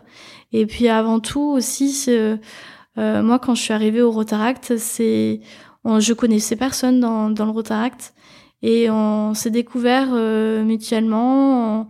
On, on- vraiment, on se complète et, euh, et c'est avant tout de devenir une association. On est aussi également devenus des amis Mhm. et euh, voilà, on se c'est c'est vraiment un lien fort qu'on a entre nous et euh, quand on a un nouveau visiteur qui vient, bah on est toujours content euh, de l'accueillir, un nouveau profil euh, et donc on on l'intègre euh, assez vite.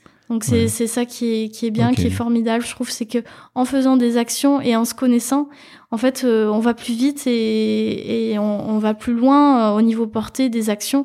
Et je, trouve vois. que ça c'est vraiment essentiel. Ouais. ce lien fort qu'on a euh, et surtout euh, quand donc quand on vient du, du Rotaract euh, on peut visiter donc comme je dis n'importe quel club euh, en France et dans le monde. Mhm.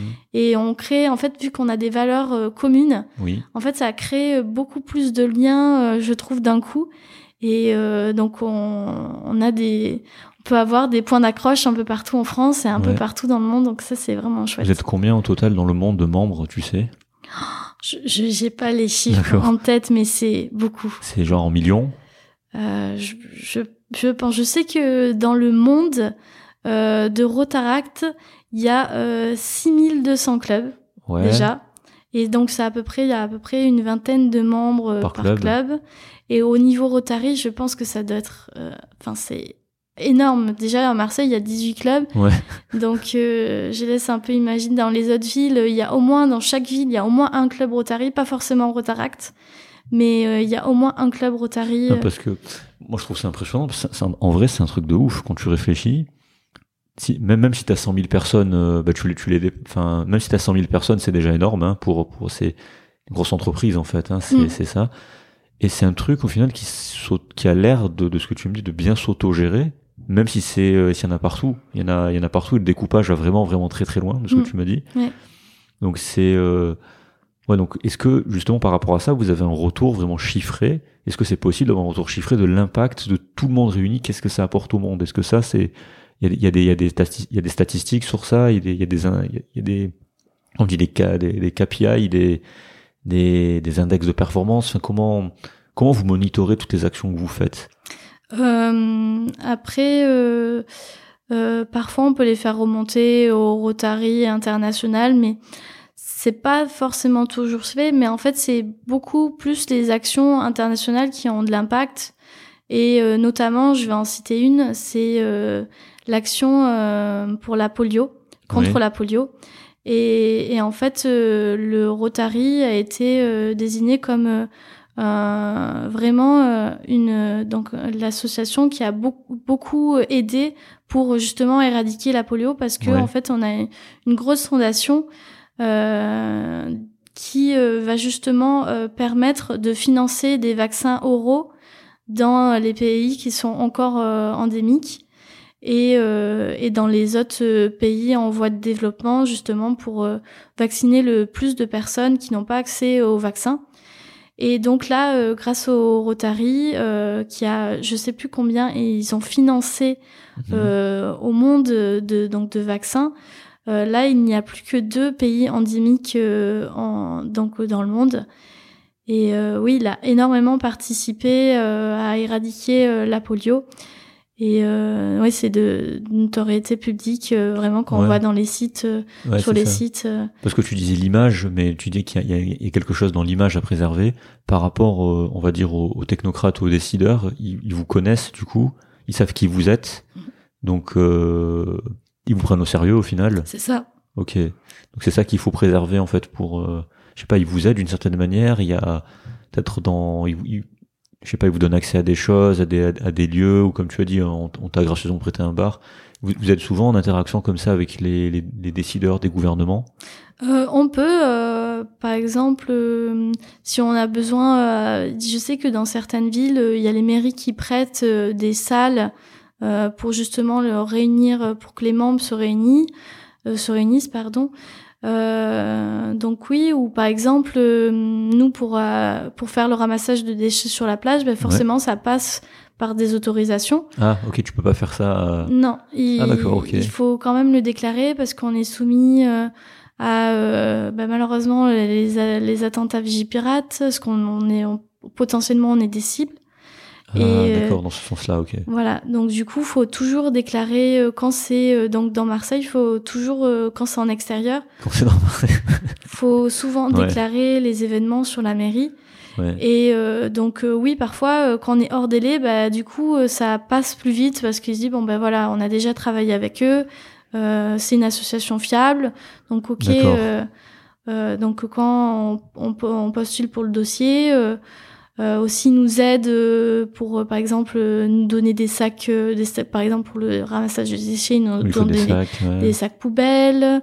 Euh, donc voilà, ils nous ont fourni des, des poubelles en plus.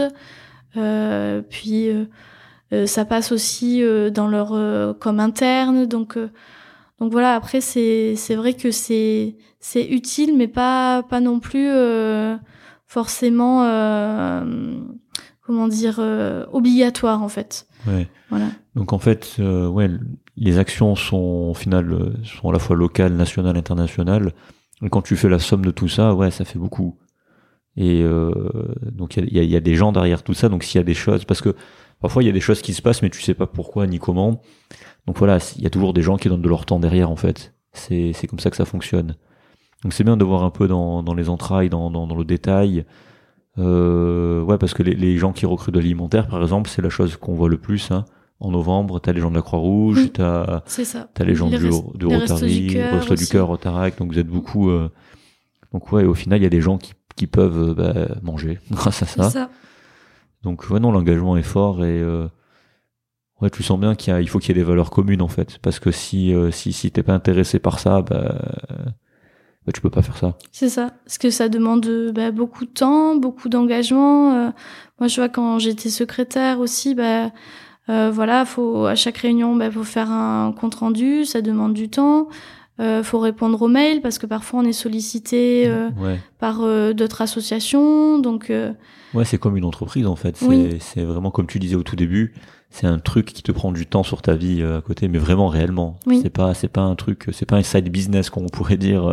non, ouais, non, c'est c'est vrai que ça demande énormément de temps, mais en même temps c'est tellement euh, enrichissant parce qu'on rencontre euh, énormément de personnes, euh, que ça soit euh, dans les associations, dans au niveau du Rotary, ça nous donne accès à beaucoup de choses.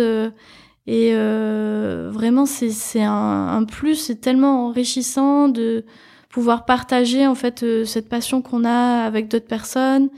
Euh, là aussi, euh, je prends l'exemple, euh, nous euh, avec le Rotarac France, ils se réunissent donc les membres essaient de se réunir quatre fois par an dans différentes villes en France. Et donc euh, pareil, euh, il y a des dossiers pour postuler pour pouvoir euh, accueillir la, conv- la convention nationale du Rotarac. Donc il y en a quatre fois par an. Euh, et donc euh, la dernière était à Rouen. Euh, Chalut, euh, d'ailleurs, euh, s'ils m'écoutent, peut-être les, le Rotarac Club de Rouen. On les embrasse. On les embrasse, voilà. Et, euh, et du coup, on, se rencontre et ça permet aussi de d'échanger sur nos actions, euh, de, de pouvoir euh, avoir euh, des idées d'action, euh, et également bah, de rencontrer des gens et euh, de, de se donner aussi des, des astuces, euh, je sais pas, pour le, les études, euh, pour, euh, pour, la, pour la carrière professionnelle. euh, Enfin voilà, c'est vraiment un échange en tout point en fait. Et Mhm. c'est ça que je trouve que, qui est beau, qui est enrichissant dans, dans ce club-là. C'est autant faire des actions, mais en même temps, autant euh, se s'élever euh, dans les tous niveaux, quoi. Que ça soit euh, émotionnellement, professionnellement, Ouais. voilà. C'est pas, c'est vrai qu'on dit, bah ça, ça crée un réseau. C'est, c'est vrai, c'est, c'est vrai, c'est vrai et faux en même temps parce que à la base on est une association, donc on est plus là, voilà, pour justement avancer, faire Ouais. des actions, mais en même temps on peut euh, être aidé euh, justement, voilà, quand on a un coup dur, euh, euh, on peut toujours être aidé. euh, voilà. Ah, mais après, j'ai envie de dire, c'est c'est humain et c'est normal. Enfin, il n'y a Mm. pas de. C'est euh, après, comme tu disais, je sais qu'il y a des clubs dont le but premier c'est le réseau. Mm. C'est clairement affiché. Il y a pas de. C'est pas des, des imaginations ou des, des inventions ou des intuitions. hein. C'est marqué sur le site, en fait, sur certains Oui. clubs.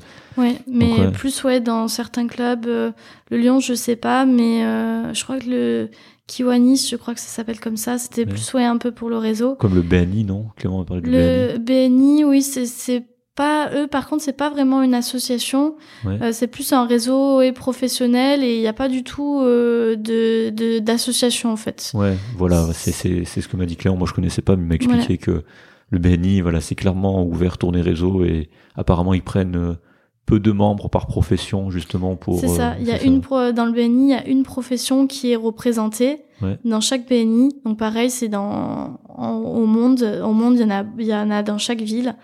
Et il y a une profession par club. Euh, ouais, par par euh, club, par. euh, ouais, c'est un club, club, un une BNI. ouais. profession par membre, enfin par. C'est euh, ça, ouais. c'est ça. Et justement, c'est un gros bouche à oreille. Et oui, c'est c'est complètement euh, deux champs différents.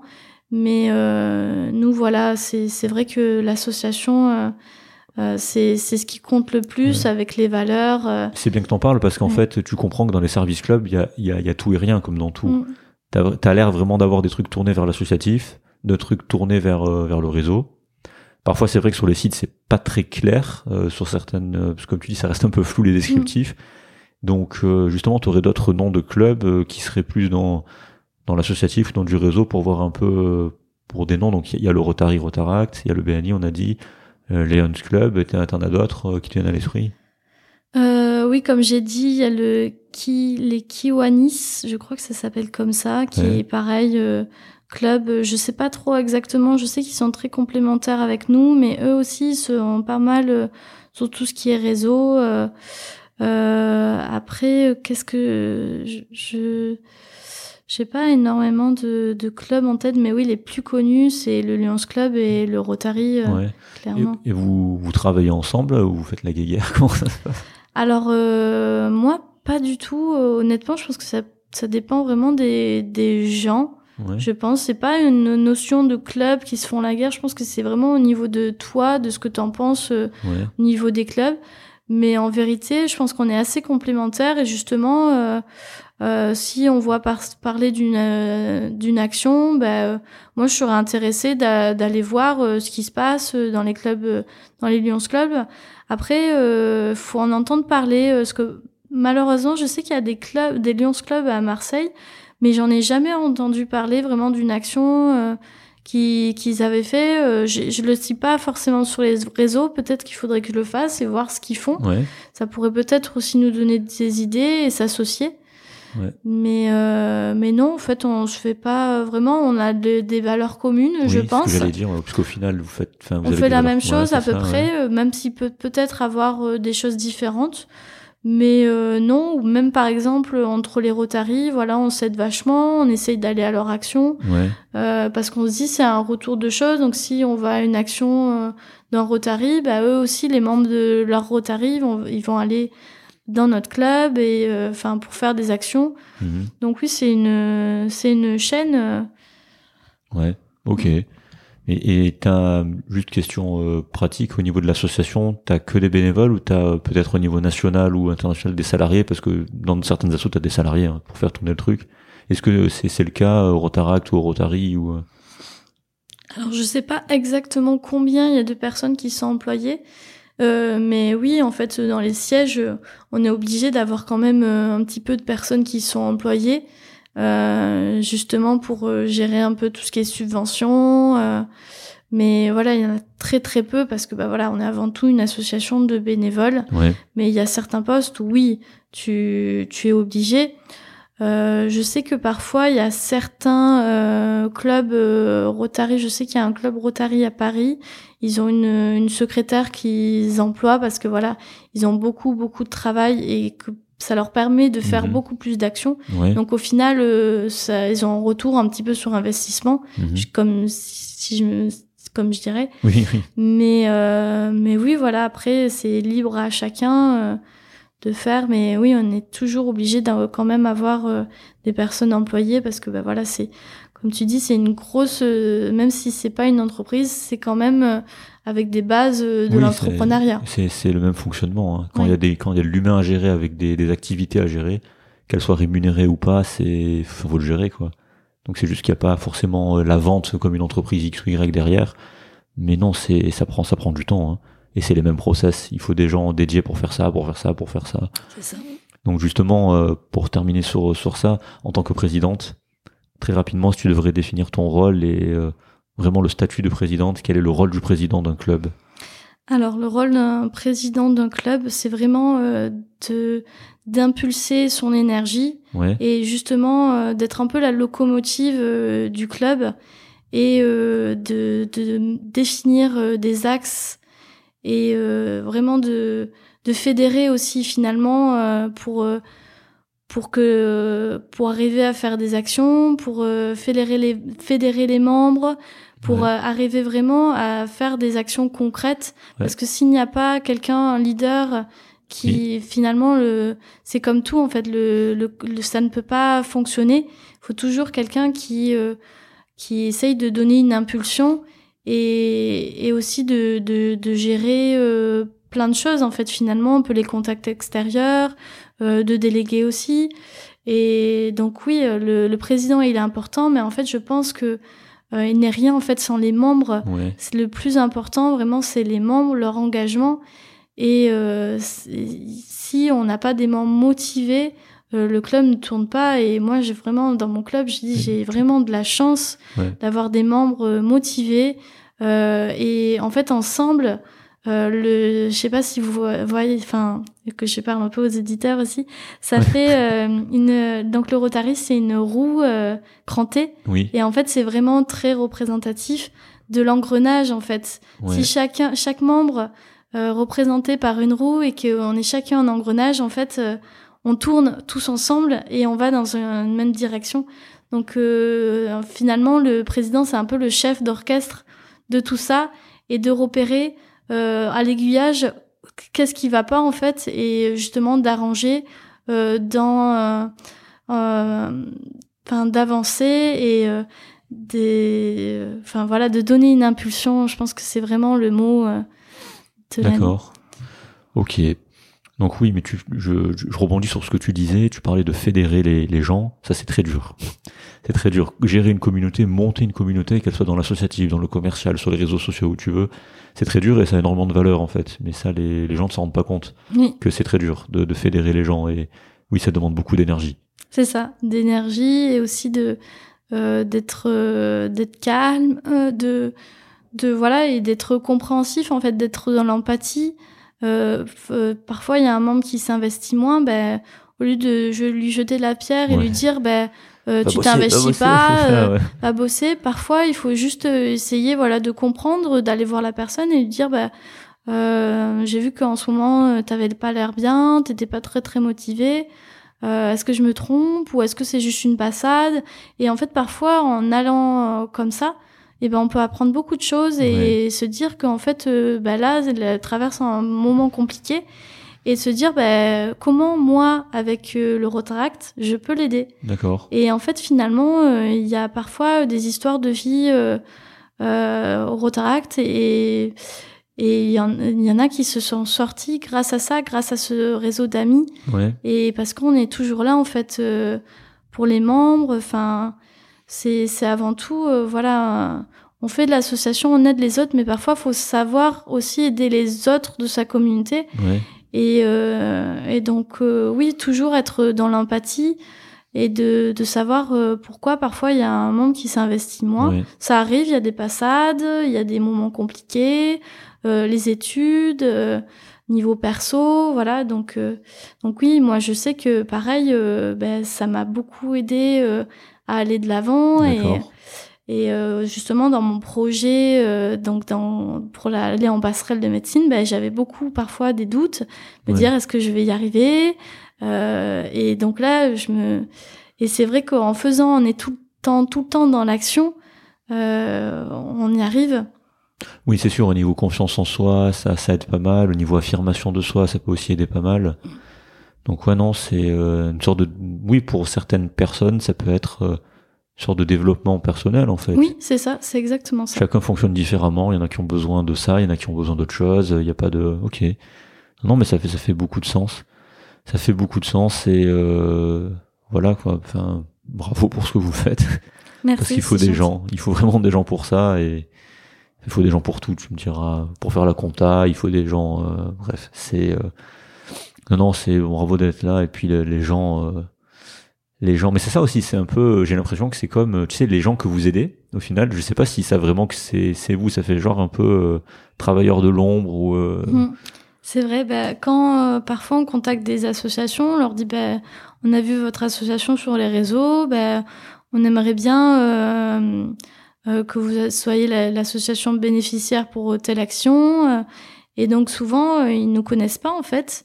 Et euh, du coup, bah, ils sont ravis de, de nous connaître et euh, et puis euh, donc du coup eux aussi sur leur réseau ils, ils font un peu la promotion pour nous. Donc oui, c'est vrai que c'est peu connu, bah, surtout le, on connaît beaucoup plus le Rotary. Parce que bah voilà c'est souvent dans les petites villes on voit à l'entrée le la, la roue du Rotary ou souvent du Lions Club aussi on voit souvent dans dans, le, dans les villes euh, quand on rentre dans une ville pour mhm. dire qu'il y a un club qui est, euh, qui, ah, est qui, qui, est un peu enfin qui est présent dans la ville ah, voilà. tu le vois où ça par exemple? Euh, à Marseille je crois qu'il y en a pas mais je sais qu'à Aix il y a un, le, le, il y a un, des clubs à Aix ils se réunissent dans un hôtel et en fait devant euh, devant l'hôtel il y a la roue du Rotary et, ah ouais, et avec une petite plaque pour dire bah voilà ce, euh, qui se réunissent là. Donc ça permet aussi de faire connaître le. Rotary. Et je sais que parfois, de- dans certaines villes de, de France, moi je le vois beaucoup plus souvent, ça avec le Lyons. Il y a euh, le au-dessus de- du panneau de la ville, il y a euh, le logo du Lyons pour dire qu'il y a un club. euh, Au-dessus, d'accord, carrément au-dessus du panneau de la ville. c'est ça. c'est Ok. ça. Ouais, c'est assez. Donc ça existe, ça aussi. Qu'il y avait des on dit, mais en fait, oui, c'est ça. Ça existe. Il y a certains clubs qui le font. Ok. C'est ça. Très bien. Euh, comment tu t'organises pour euh, parce que ça te prend beaucoup de temps avec les cours, surtout Oui, la médecine, euh, voilà. Comment t'arrives à gérer tout ça en fait? Ben, comme je disais en- au début, moi j'ai toujours été quelqu'un de très très très active. Ouais. Donc depuis mon, mon enfance, j'ai toujours fait beaucoup d'activités. Comme quoi, par exemple? Donc j'ai fait du piano pendant une dizaine d'années, Ouais. de la danse pareil, danse mondiale jazz pendant une dizaine d'années. En même temps? En- tout en même temps. D'accord, ouais. oui, en même temps. Euh, après, j'ai fait euh, de la danse classique. J'ai fait du théâtre au, au lycée. euh, pendant- puis après, j'ai continué euh, pendant, pendant mon année de prépa Ouais. d'infirmière. Donc euh, voilà, j'ai toujours eu euh, cette envie de faire euh, plein de projets en même temps. Ouais. J'ai pris des cours de chant. J'ai fait même aussi de la comédie musicale. Enfin voilà, j'ai Ouais, touché t'as- vraiment. Profil artiste en fait. Ouais, en Profil fait, artiste euh, créatif. ouais. oui, c'est ça. Et c'est vrai que moi, euh, mes parents, à la base, m'envoyaient plus dans la filière artistique. Mais, euh, mais pour moi, c'était... euh, je voulais plutôt un métier un peu terre à terre. euh, et euh, pour moi, l'artistique, c'était vraiment... Je voulais pas en faire mon métier, euh, clairement. Mais euh, oui, après, voilà, j'ai niveau sportif, euh, j'ai fait aussi de l'escalade euh, pendant des années. D'accord. Euh, de la planche à voile, bon, bah forcément à Marseille, euh, il Ouais. y a de quoi. Donc euh, oui, j'étais toujours euh, très occupée à droite à gauche, euh, à peu dormir. Tu dors beaucoup? Euh, un peu plus là en ce moment parce que voilà, c'est c'est très Ouais. prenant. Mais sinon, non, je, je T'as pas, t'as pas besoin de beaucoup de sommeil Non, pour être en forme. C'est c'est clair. Genre tu fais partie c'est- des petits dormeurs. C'est ça. Genre il faut- il te faut 6 heures, 7 heures. C'est ça. Ouais. Ben, euh, oui, c'est ça. euh, parce que bon, après, je, je fais énormément de choses. Donc, si je voulais faire autant, je préfère moins dormir et faire euh, beaucoup plus de choses Ouais. que plus dormir et me dire, bah mince, j'ai rien fait. Bon, après, parfois, ça m'arrive, je suis un peu comme tout le monde, de, dire, je suis vraiment fatiguée, là, je fais vraiment une cure et je fais une grosse grasse mat et après, je repars euh, pour des plus belles aventures. Ouais. Mais euh, oui, pour concilier les deux, bah voilà, j'ai toujours été euh, très très organisée parce que sans organisation, on peut pas concilier beaucoup d'activités à la fois. Donc voilà, ça passe par un agenda, de tout noter. D'accord. Donc toi c'est ta technique. Ouais. Voilà, de, de tout noter sur l'agenda, de d'avoir des, des temps pour tout. ouais. Et euh, T'arrives à lire ou euh, tu regardes souvent la télé ou pas? Alors la télé, je regarde ça pas du tout. Parfait, c'est bien. C'est ça. très bien. Je ne regarde pas du Ouais. tout la télé. euh, que Netflix ou quoi? Ah non, pas du. Enfin, je- de temps en temps, quand il y a une série qui m'intéresse, euh, bah, par exemple Stranger Things, voilà, c'est. Non mais pourquoi je te C'est dis ça. Parce que c'est pas innocent, parce que en fait ça crame un temps de ouf. On se rend pas oui, compte. c'est La ça. télé et Netflix. En fait, les gens euh, se demandent mais comment il fait pour faire tout ça, tout ça, comment sais, les gens qui, qui, qui passent dans, dans ce podcast ou même des amis à eux, comment comment mais comment comment vous faites pour gérer ça, ça, plus ça? En fait, il y a pas de télé, il y a pas Netflix, C'est ça. et il y a peut-être une interaction moindre sur les réseaux sociaux, donc au final euh, tu gagnes du temps. euh, C'est ça. Bon, sur les réseaux sociaux, j'avoue que je passe beaucoup de temps parce que bah, c'est pour l'association Oui. en fait. ouais. Souvent de se tenir informé euh, des, des dernières actions de, des autres clubs rotaristes, que parfois ben, on reçoit pas forcément les mails euh, en temps voulu, donc du coup beaucoup s'informer sur les réseaux. euh, euh, donc oui, j'avoue que je passe un, petit peu de temps aussi par mail. euh, bah, du coup, je- j'envoie beaucoup de mails euh, également pour promouvoir les actions, même si voilà, on est un bureau, donc j'essaye parfois euh, de déléguer, mais bon, ils sont beaucoup aussi euh, très occupés euh, dans leur vie professionnelle euh, et dans la vie associative. Donc voilà, je, je gère, euh, j'essaye de gérer cela. Euh, mais des coups de téléphone aussi, ça, ça arrive. euh, Ouais. des présidents de Rotary qui me contactent euh, pour avoir euh, plus d'informations sur une action ou s'ils veulent s'associer. Donc oui, ça, ça prend du temps. Mais moi, je, je, avant tout, voilà, je veux bien insister que euh, si on se donne les moyens euh, de réussir, honnêtement, enfin, tout roule avec une bonne organisation, une bonne hygiène de vie. Ouais. Euh, voilà, tout, tout passe. Faut être vraiment très organisé et ne pas se laisser dépasser. Parfois aussi, quand, quand j'ai beaucoup de choses à faire, je les note sur une liste, me Mhm. dire voilà, j'ai ça à faire. Même si je le fais pas tout de suite, euh, tant pis, c'est pas grave. Je sais que j'ai cette liste. Euh, là, j'en ai. En ce moment, j'ai vu que j'ai pas mal. Euh, là, les, mes parcelles approchent, bon, même si c'est dans deux mois. Mhm. Mais euh, j'ai des choses qui se mettent sur ma liste. Je me dis, ok, bon, ben ça, ça sera après mes partiels pendant ma petite semaine de vacances. Euh, généralement, mais les petites semaines de vacances, je les passe pas pour euh, voyager ou quoi. Je les passe souvent pour euh, pour faire d'administratif, de Mhm. faire des choses que j'ai pas faites. Ouais. C'est des concessions à faire en fait. C'est ça, bah, tu l'as dit, moi j'allais parler de sacrifice en fait. Parce que, j'insiste, la télé, Netflix, c'est anesthésie. hein. Enfin, Mm. c'est mon métier, c'est pour ça là, c'est, je, je déforme encore le podcast en déformation professionnelle. Mais non, c'est, euh, non, non, ça anesthésie vraiment le cerveau. hein. Ouais, c'est ça. Donc, le fait d'être devant les écrans et de, de rester totalement passif. Et comme tu dis, le fait de faire des concessions, d'être organisé, plus tu, mais moi je l'ai vu sur moi, hein, plus tu fais de, de, de, de choses de manière organisée, plus tu vas vite, en fait, dans le traitement des choses. Donc, plus tu peux faire de choses. Après, c'est pas forcément un but de faire plus de choses, mais ça engendre moins de fatigue, moins de stress, et puis euh, tu peux te connaître un peu mieux, savoir euh, quelles sont tes limites, jusqu'où tu peux aller avant de dire là c'est bon, je suis fatigué, j'arrête, euh, je vais dormir ou je fais rien pendant deux jours, justement pour repartir, pour recharger. Donc ouais, c'est euh, il y a des sacrifices à faire, mais vraiment si vous pouvez, enfin si vous voulez peut-être vous, vous demandez comment vous dégagez plus de temps, si si vous passez du temps sur les réseaux ou, devant la télé ou devant Netflix, le premier truc à faire que moi je ferai, c'est d'essayer de diminuer ça. Mhm. Puis euh, votre cerveau vous remerciera et puis vous verrez. C'est euh, voilà, mais c'est ça empêche pas de temps en temps, comme tu dis, de regarder des films ou quoi, si quand on a marre. Mais euh, mais c'est dur. Après, c'est vrai que mentalement, l'effort quand tu rentres du boulot, quand quand t'es fatigué, quand ta concentration est au plus bas, quand t'as plus envie, ben, c'est là où il faut un petit peu forcer et, et pousser un petit peu. Et après. Et après ça va. Mais, euh, c'est le, le plus dur, c'est ça, c'est de forcer quand on est fatigué, quand on sort du boulot. Donc c'est euh, donc voilà, ok, non, c'est très clair comment tu fais pour euh, pour t'organiser et juste t'es satisfaite de l'impact que vous avez sur les gens? T'aimerais que ce soit plus? Ou là tu, tu penses que je pense que ça va? Euh, Forcément, euh, on se donne toujours, on a toujours envie euh, de faire mieux chaque année, euh, de, de faire de, que chaque année, d'avoir un plus gros impact. Mais en fait, ce qui est important, c'est de se dire, bah voilà, j'ai donné le meilleur de moi-même. Parfois, euh, là, euh, c'est vrai que on a eu cette grosse action, euh, donc là, la soirée d'Halloween. On a fait la banque alimentaire. Et là, c'est un petit peu la période creuse avec Noël, euh, donc euh, pas évidente parce que ben voilà, il y en a beaucoup qui sont euh, dans les fêtes de Noël, qui vont partir en vacances. Ouais. Euh, donc euh, voilà, c'est pas grave. On se dit bon ben euh, j'ai fait de mon mieux. euh, Qu'est-ce que je pourrais faire pour pour avoir le plus d'impact? Euh, Préparer une action peut-être pour plus plus long terme.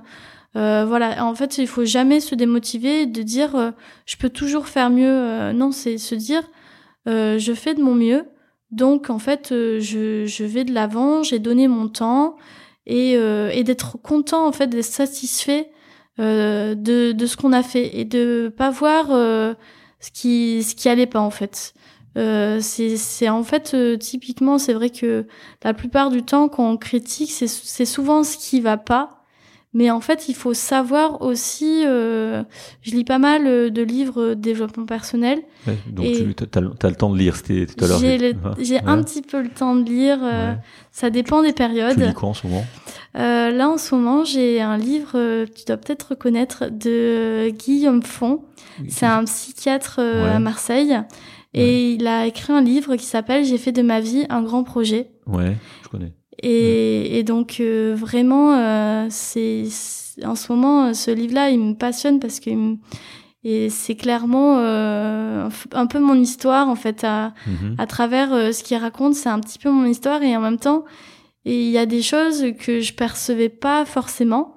Ouais. Et du coup, qui m'aident euh, à aller de l'avant. Et, euh, et donc oui, pour revenir, faut se, toujours euh, se dire euh, pas ce que j'ai fait de mal, mais ce que j'ai fait de bien et justement comment je peux faire pour euh, que ces choses bien, je puisse euh, les faire au quotidien et de faire un petit peu toujours plus euh, par jour. Et, je pense que c'est ce qui me permet voilà de de tenir et d'avoir ouais ce moteur en fait clairement. Mais on est toujours dans le même truc. Hein. Je le répète.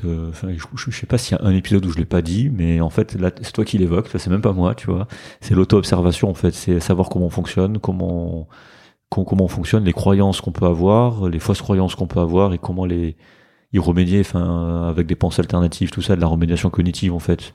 C'est ce que tu fais, hein, se concentrer sur euh, ce qu'on a fait de positif, sur ce qu'a fait son négatif, on analyse, mais on va pas forcément pointer le doigt dessus. On prend du recul. Donc ouais, c'est super important en fait et ça aide. Hein. Ça aide vraiment à avancer. C'est un travail que qui, qui pour moi encore une fois, je le répète, euh, n'était pas forcément nécessaire et était bullshit quand j'avais début vingtaine mais euh, je suis entré dans ce monde-là euh, de par ma formation hein, de, de, psychiatre, et c'est vrai que en fait non, c'est ça marche vraiment. C'est ça. Et quand vous comprenez certains trucs, après c'est des choses qui sont pas forcément dites, euh, on va dire devant des audiences ou en grand public, mais je répète, hein, c'est pareil pour les sportifs, c'est pareil pour les artistes. Il y a toujours une part développement personnel, il y a toujours une part entre guillemets coaching mental, psychothérapie. C'est obligatoire en fait. Vous, vous pouvez pas, c'est c'est pas possible. Sinon, ben, vous tournez en rond, vous comprenez pas pourquoi vous tournez en rond, vous restez bloqué dans vos schémas de pensée, de fonctionnement. Il faut aller voir un petit peu ailleurs comment ça se passe et euh, comment comment on peut faire pour sortir de ça. C'est ça. Et puis c'est c'est sur euh, ça c'est sûr que ça se fait pas de suite. C'est un peu des lectures euh, aussi ça parfois. Ouais. C'est ça, ça met du temps.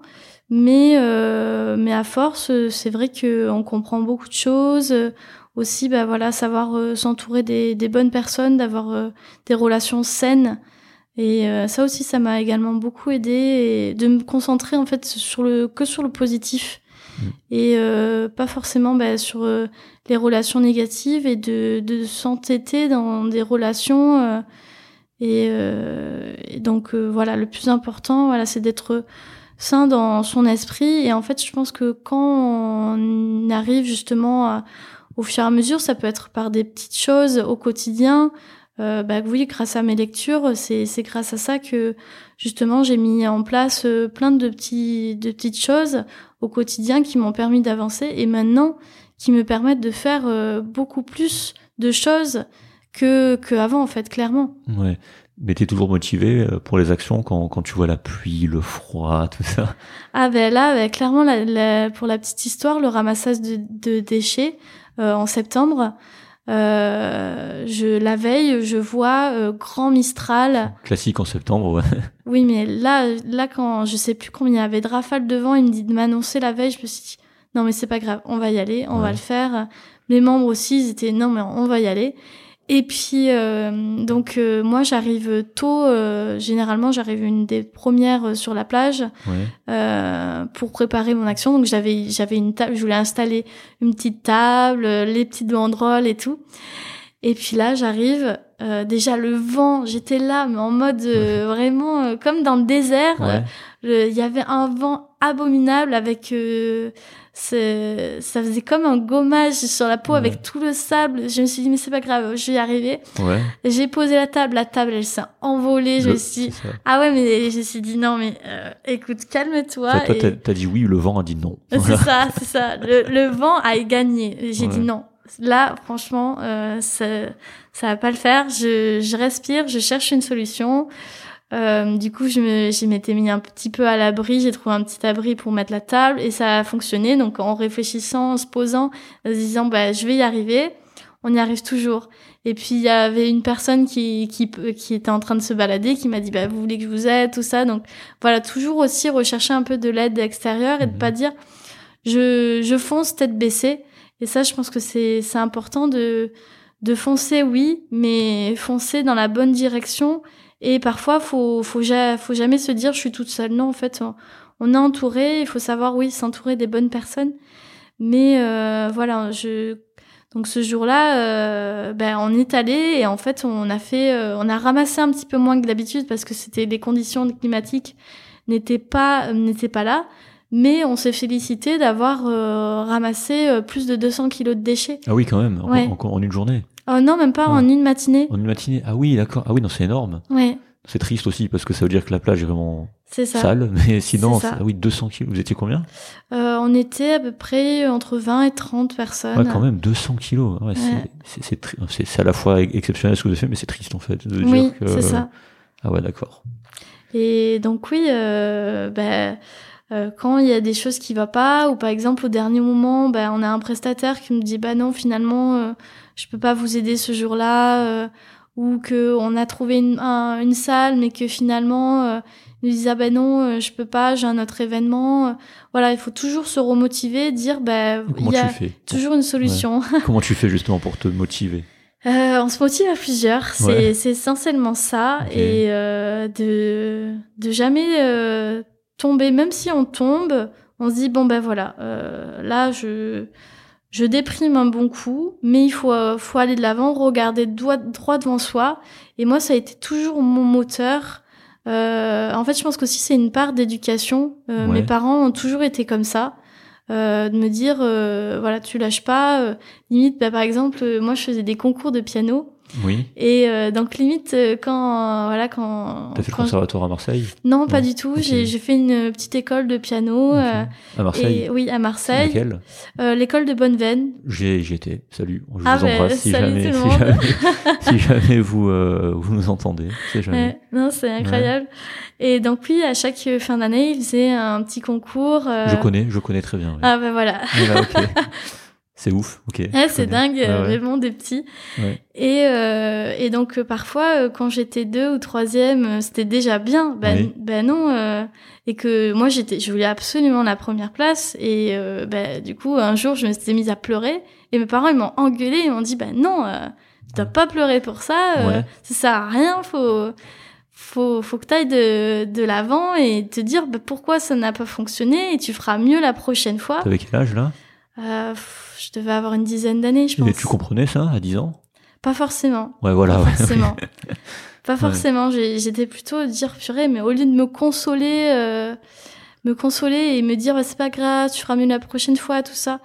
Et, euh, et en fait, ça me mettait aussi encore plus en colère. Je me dis mais purée, ils me comprennent pas et tout. Et en fait, maintenant, quand je suis adulte, je me dis mais en fait, heureusement qu'il y a eu ça parce que c'est vraiment un impact Ouais. un gros impact euh, du coup dans ma vie et, euh, et je trouve que grâce à ça maintenant ma vie est plus facile disons parce que j'ai j'accepte beaucoup plus euh, l'échec et, euh, et du coup quand il y a un échec au lieu de me dire ben je suis déprimée je je vais enfin je vais pas aller de l'avant tout ça euh, non en fait euh, justement ça me permet euh, c'est une force en fait. C'est grâce aux échecs, je pense, euh, que j'ai grandi. Mhm. Justement, ben, quand je t'ai parlé de mon échec euh, de d'aller à l'école d'infirmière de Marseille, ben, en fait, cet échec-là, j'en ai fait une force. Ça m'a permis euh, justement de d'aller euh, d'aller dans l'école de Compiègne, qui qui m'a plu vraiment. Euh, de, de- aussi de, de partir euh, finalement toute seule. C'est la première fois que je partais de chez mes parents. Et ça aussi, cette éducation-là m'a rendu beaucoup plus autonome euh, Ouais. dans tout ce que je faisais, quoi. Mais euh, je suis d'accord. les- Enfin, ce que tu dis, ce qu'on, ce qu'on répétera sans cesse, c'est que l'échec t'a fait grandir. Ouais, pour réussir, il faut échouer. Ouais. Il faut faire des choses et faire des choses et ok, tu vas pas réussir à chaque fois, c'est pas possible en soi. Tu, enfin, tu échoues entre guillemets. Enfin, tu apprends quoi. Enfin, tu échoues. euh, ouais. Ça fait toujours, c'est toujours chiant de, de rater un truc. Mais si t'arrives, comme tu dis, à le tourner d'une bonne manière, euh, tu progresses. C'est ça. Et Donc, oui, euh, j'étais euh, avant j'étais avec quelqu'un et, et en fait on n'avait pas du tout la même vision Ouais. de d'aller de l'avant tout ça et, et en fait je me suis rendu compte que clairement ça me freinait dans mon aboutissement, dans les choses que que j'avais à faire. euh, par exemple, de- dans le club, ben, on me reprochait, enfin, ils me reprochaient que je faisais beaucoup de choses. euh, Et euh, mais mais en fait, c'est c'est toi qui choisis. Ouais. C'est c'est sûr que tu quand tu te mets avec quelqu'un, tu dois faire un petit peu des concessions. Mais là, euh, quand t'en demandes trop de concessions, euh, non, c'est vraiment ce que toi t'as envie de faire et d'aller vers l'avant et si voilà et, et donc cette personne-là était plutôt euh, voilà, euh, je, je, je me mets dans un coin, je joue, je regarde la télé, alors que c'était pas Ouais, du tout. pas c'est pas du tout alignat voilà d'après après tout ce temps qu'on a passé à parler je pense que C'est ça. Et j'ai mis du temps à m'en rendre compte. ouais Et puis finalement, ben, euh, je m'en suis rendu compte et là, je, c'est une autre vie. Quoi. Je, je me dis. euh, Ouais. Et en fait, je pense que euh, souvent aussi, on pose la question ben, quand on est dans des études euh, comme ça. Euh, et aussi euh, dans l'associatif comme ça, est-ce que, euh, enfin, comment tu t'arrives à gérer aussi le temps avec une personne? Et moi, je pense que euh, déjà, il faut, faut se dire est-ce que je- j'en ai réellement envie ou non?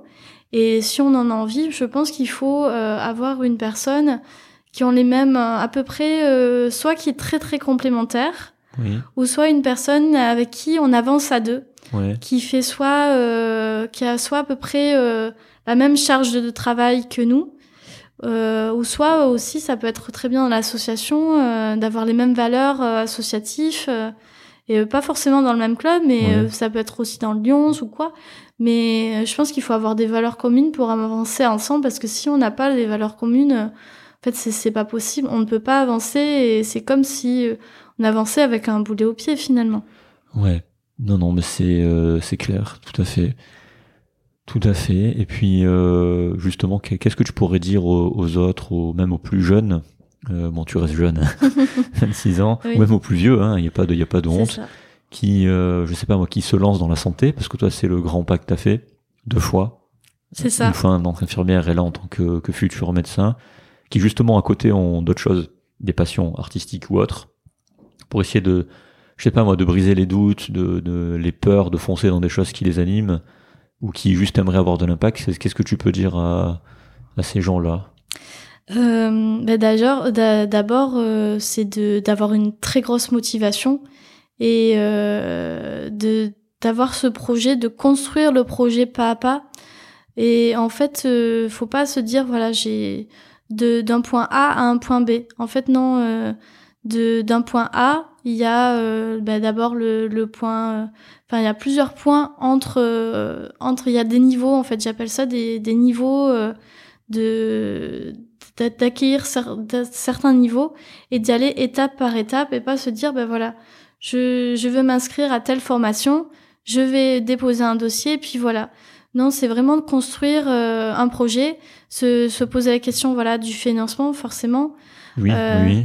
c'est aussi Toi, toi, du coup, t'as, on a pu t'aider Juste euh, tes parents ont pu t'aider Alors, faire euh, du coup, euh, moi, j'ai eu la chance que, bah, du coup, pendant la période Covid, euh, il y a eu une, une petite augmentation. Donc, du coup, cette augmentation, j'en ai profité pour mettre tout de côté. Ouais, J'ai, bah, c'est beaucoup de sacrifices euh, pendant les trois ans, euh, parce que en fait, euh, je savais que je voulais reprendre des études, mais pour moi, c'était encore flou dans ma tête. ouais. Je savais pas quoi exactement, puis en même temps, je me posais la question, euh, euh, même si je savais que voilà, c'était médecine, mais je voulais en être sûre.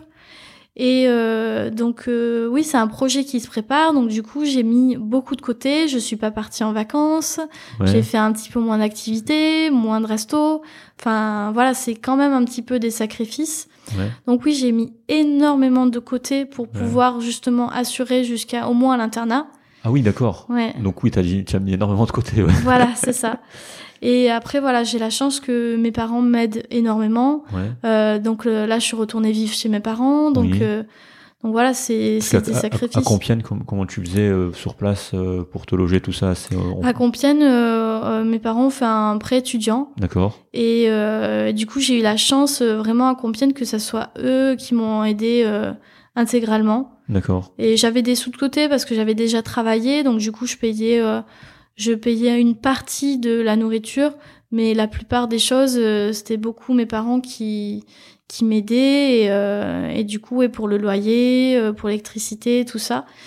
Et oui après l'été euh, je travaillais, je c'est voilà pour avoir un peu en plus quoi des sorties Ouais. pour euh, pour pouvoir faire profiter un peu des sorties. Ouais. Euh, voilà, pour payer une partie de la nourriture, euh, pour payer l'essence, voilà. Il y avait certains frais que j'avais moi. Donc oui, c'était par le travail et faire euh, en même temps à côté. Et euh, du coup, après, ben, j'ai travaillé Mhm. euh, pendant trois ans j'ai mis énormément de côté. euh, et oui, c'est un projet qui se, qui se prépare. Et, euh, et donc oui. Donc, je te reprends, je t'avais oui, coupé. Donc, ça. tu, disais, tu disais de point A au point B, il y a des, il y a des niveaux à il y préparer. niveaux- ouais. Il y a des niveaux à préparer. Donc oui, je disais côté financier, euh, côté aussi euh, d'organisation. Donc si par exemple, voilà, l'é- l'école, si elle est un petit peu loin de de, de chez nous, comment y aller, euh, les temps de travail, euh, si euh, pour tout ce qui est logement, enfin Ouais, voilà. donc en fait, il faut, il faut faire un plan et construire l'environnement le plus favorable pour, pour y arriver. Ouais. déjà ouais, Ouais. construire le un plan le plus favorable. Ouais. Et, et ensuite, oui, avancer, se bien se renseigner aussi. Ouais. Euh, c'est ce qui est essentiel euh, quand on veut se lancer dans quelque chose, c'est bien se renseigner des points positifs euh, et des parfois des points négatifs Mhm. de cette formation. Euh, voilà, d'être au moins prévenu et de pas y aller à l'aveugle et de se dire oh mince si j'avais su j'aurais fait autrement. Ouais. Voilà, de pas être surpris, je pense que ça c'est le l'un des, des points principaux. Ouais. Et euh, donc euh, donc oui que je disais à chaque fois c'est par niveau et à chaque fois qu'on a validé un niveau, c'est d'en passer à un suivant en fait. Oui. Et de voir large, de voir un très grand horizon euh, euh, large pour pouvoir avancer. Donc c'est de découper le truc en fait Voilà. et de pas se dire si on n'arrive pas au point B directement, en fait c'est normal. C'est ça. C'est très difficile, ça n'existe pas de faire AB en fait. C'est ça, ça n'existe pas. C'est vraiment, je pense, en fait, tout travail paye. Ouais. Pour moi, c'est vraiment ma philosophie. Une euh, sorte d'effet cumulé, ce que tu vois pas tous les jours, mais que tu ressens au bout d'un moment sans t'en rendre compte de ce qui s'est passé. Quoi. Voilà, c'est ça. Donc parfois, on peut mettre énormément d'énergie dans quelque chose. Euh, Le travail va pas forcément payer demain, Oui. mais il va payer sur, euh, sur dans quelques semaines, dans quelques mois. Donc moi, comme j'ai dit, mon, quand j'ai fait ma passerelle, c'était un an de travail. Oui. Et donc concrètement, pendant ces un an, on voit pas trop les bénéfices parce que c'est par étapes, euh, l'écrit, l'oral. euh, et donc euh, c'est vraiment le jour J où on a les résultats qu'on voit le travail tout au long de l'année qu'on a mis de chercher donc euh, sur euh, souvent bah, sur les réseaux parce que bah, forcément on connaît pas euh, une personne qui a fait la passerelle je, je n'ai jamais rencontré de Et voilà. Grâce à toi maintenant il y aura une trace quelque ah, part. c'est- Voilà. c'est génial, c'est génial si ça peut aider, c'est vrai. Et oui, après, euh, forcément, on peut parfois aller au culot euh, dans les facs et dire, euh, bah voilà, j'aimerais rencontrer euh, une personne. En fait, euh, ces personnes-là, moi, bah du coup, euh, je les, je les, je les côtoie au quotidien. euh, Les personnes qui ont fait la passerelle, qui ont réussi avec moi. Mhm. Et en fait, elles, elles sont très, il y a des profils différents et elles sont très abordables en fait. et justement, on est content de partager notre expérience parce qu'on aurait aimé euh, pouvoir euh, avoir quelqu'un en face de nous qui partage son- leur expérience. Et moi, je fais partie d'un groupe euh, sur Facebook, donc avec tous les, les les personnes qui passent la passerelle et qui ont réussi aussi. Et donc nous, on aime bien. euh, parfois, il y a des, des personnes qui me disent bah, Est-ce que tu pourrais relire ma lettre? Euh, Est-ce que euh, je pourrais m'entraîner pour mon oral? Et justement, nous, on aime bien parce que on partage cette expérience et, et voilà, on voit tout type de profils différents et enfin, c'est enrichissant aussi. Ouais. Ok. Bon, mais c'est très clair. Toi, tu as souvent douté enfin, de toi-même ou des actions que tu as mis en place et comment tu as fait pour atténuer ou franchir ces doutes? Ah oui, bah forcément, c'est c'est des gros doutes. Par exemple, euh, euh, le plus gros doute que j'avais, c'est de me dire, euh, bah, en deuxième année, déjà, euh, quand je vais rentrer en deuxième année, déjà, euh, moi, je serai un peu plus vieille que les autres, même si c'est pas énorme, mais Ouais, dans, Pas énorme. mais- mais dans ma promotion, il y a des personnes de 2003, euh, 2002-2003, donc Ah oui. euh, voilà, ça fait un grand parallèle quand même. Je me rappelle à quel point je commence à vieillir. T'inquiète Ouais. pas, moi aussi, quand je me suis dit, ah ouais, 2002-2003, bon, bah ok. Donc, euh, donc ça, il y a quand même une petite différence d'âge euh, qui se crée. Euh, également aussi, euh, se dire, bah voilà, j'ai pas fait la première année euh, comme les autres, mais, euh, mais en fait, justement, voir le positif et dire, mais c'est vrai que j'ai pas fait la première année, on n'a pas les mêmes acquis qu'avec les autres élèves, mais moi, j'ai mon énorme bagage euh, d'avoir fait infirmière. Et honnêtement, ça m'aide beaucoup pour les stages, euh, les stages euh, que qu'on fait sur le long de l'année. Et, euh, et parfois, les professionnels de santé, ils sont là, euh, ah ouais, waouh, parce que parfois, je, je- pas forcément, je vais pas dire à tout le monde, ah bah tiens, euh, moi non, j'ai pas fait la première année. Ouais. J'étais infirmière avant, et parfois, oui, euh, parfois je le dis, parce que ça, il, il y en a, ils disent mais comment t'as appris tout ça? Et donc du coup, bah, je suis honnête et j'ai dit. Et il y en a, ils, ils sont, c'est vrai que ils sont interrogés, se dire bah, c'est curieux, c'est pas, c'est c'est un peu anodin.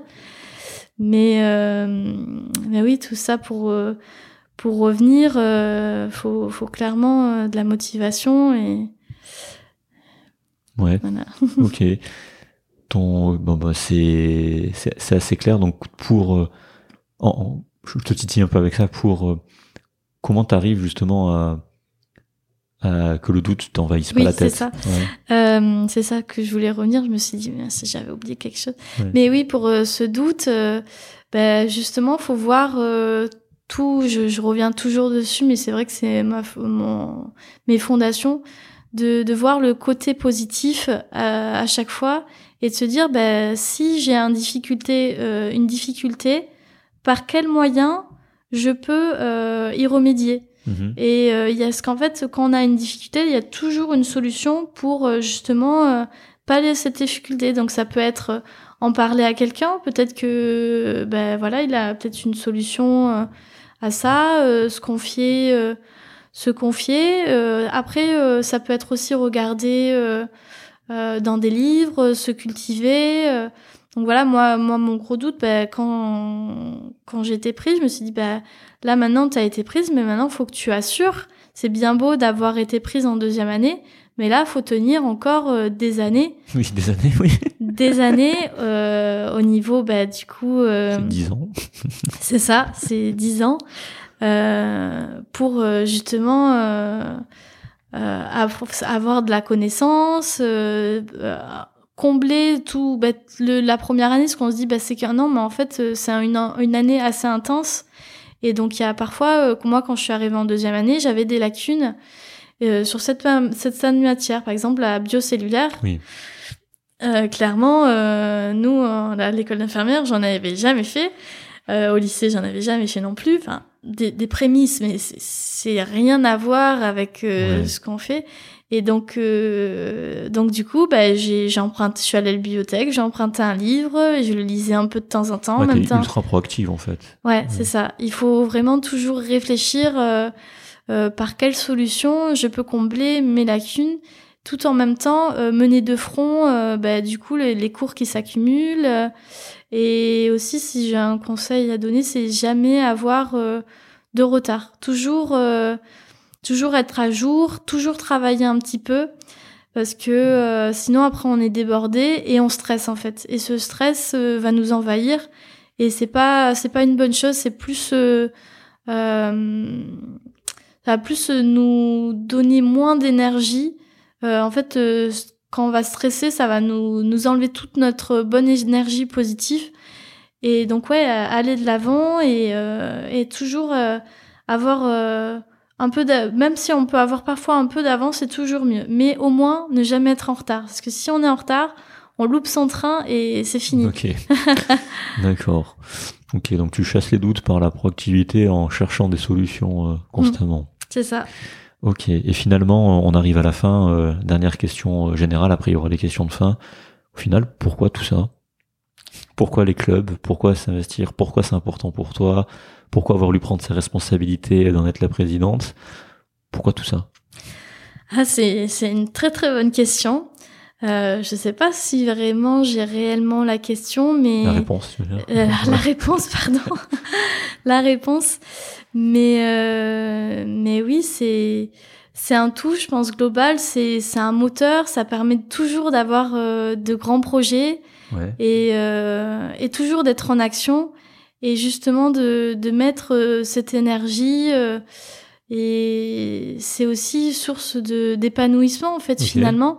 Et je pense que euh, tant qu'on va bien euh, mentalement, en fait, on peut euh, faire de, grands, de grandes choses. Oui. Si on s'isole et qu'on va pas vers les autres, qu'on n'est pas curieux, et ben en fait, on ne découvre pas le monde. Et je, je trouve que c'est, ça fait un peu idéaliste ce que je dis, mais c'est vrai. En fait, moi, je trouve que c'est vrai. C'est, c'est à travers des découvertes que justement on se forme et qu'on, avance et qu'on crée de nouveaux projets et toujours voir sur du long terme en fait. Euh, On peut avoir des, petits projets qui peut être euh, sur voilà peut-être dans les prochaines semaines, des moyens projets qui peut être ben, pour l'année prochaine et des grands projets dans quelques années. En fait, faut toujours avoir quelques petits projets et c'est ça qui qui nous qui nous anime, qui qui nous fait avancer. Et moi, je pense que c'est c'est un gros moteur et, et quand je l'ai compris finalement, euh,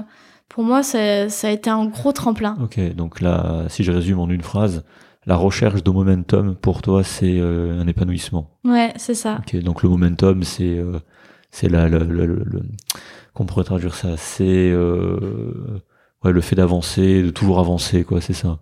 Ok, ben c'est clair. Euh, alors, on va passer aux questions de fin. C'est un peu plus court. Là, tu verras les réponses, c'est assez des questions fermées. Euh, voilà, toujours le petit clin d'œil à, à, Mathieu Stéphanie, un podcasteur, je sais pas si tu connais. Non. Bah, tu devrais écouter, je te, je te, je te passerai les, ah, si t'as du temps. Voilà.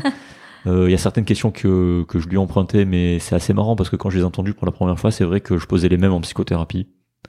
Donc, euh, c'est des bonnes questions. Voilà.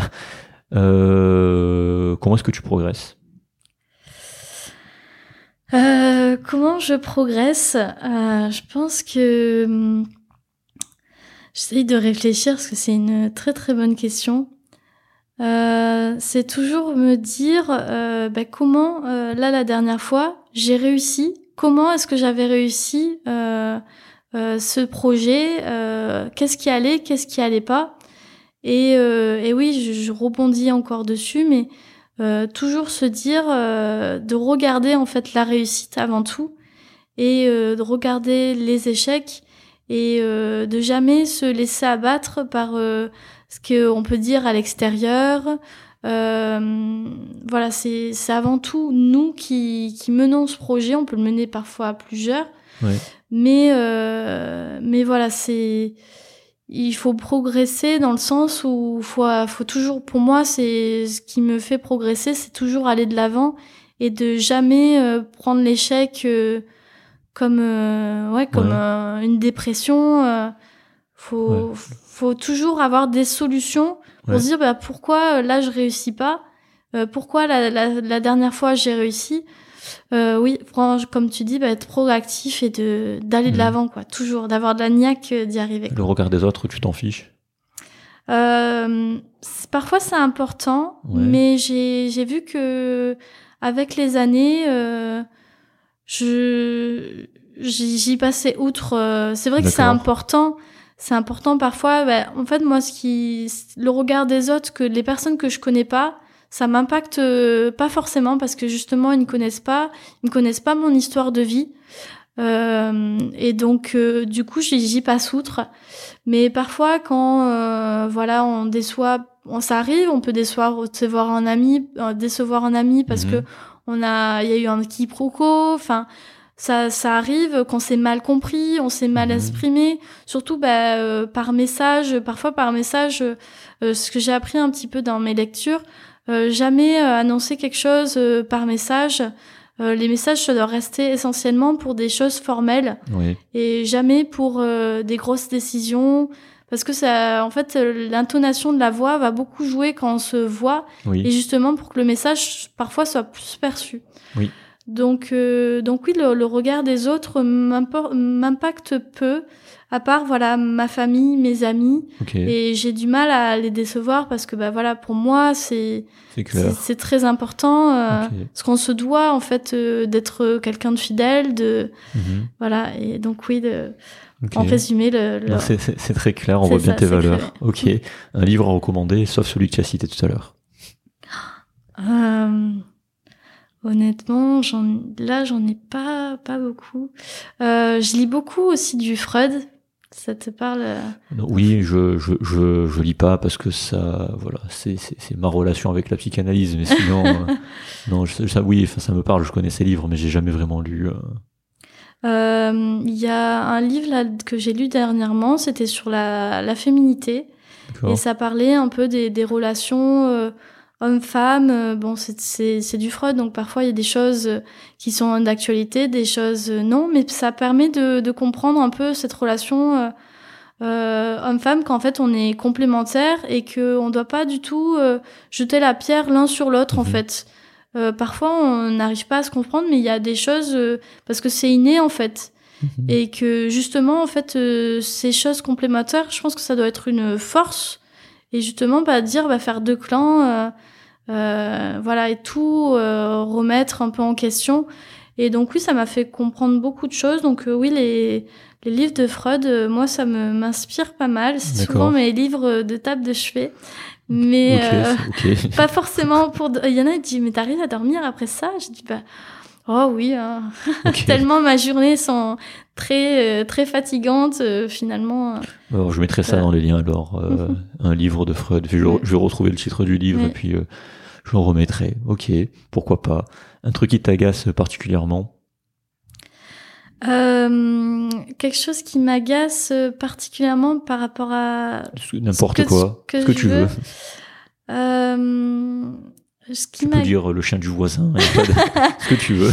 non, ce qui m'agace beaucoup, c'est euh, justement les personnes qui sont dans qui critiquent beaucoup mais dans le négatif et au lieu de d'être dans cette énergie de critiquer euh, de garder cette énergie qu'il a en critiquant ben justement de, de faire autre chose et de d'être dans l'action en fait plutôt que critiquer de dire euh, ben voilà c'est pas bien euh, ce que telle personne ou ça a fait ben, Mhm. qu'est-ce que je peux faire moi pour que ça soit mieux Enfin, voilà, c'est ça, c'est vrai que ça m'agace.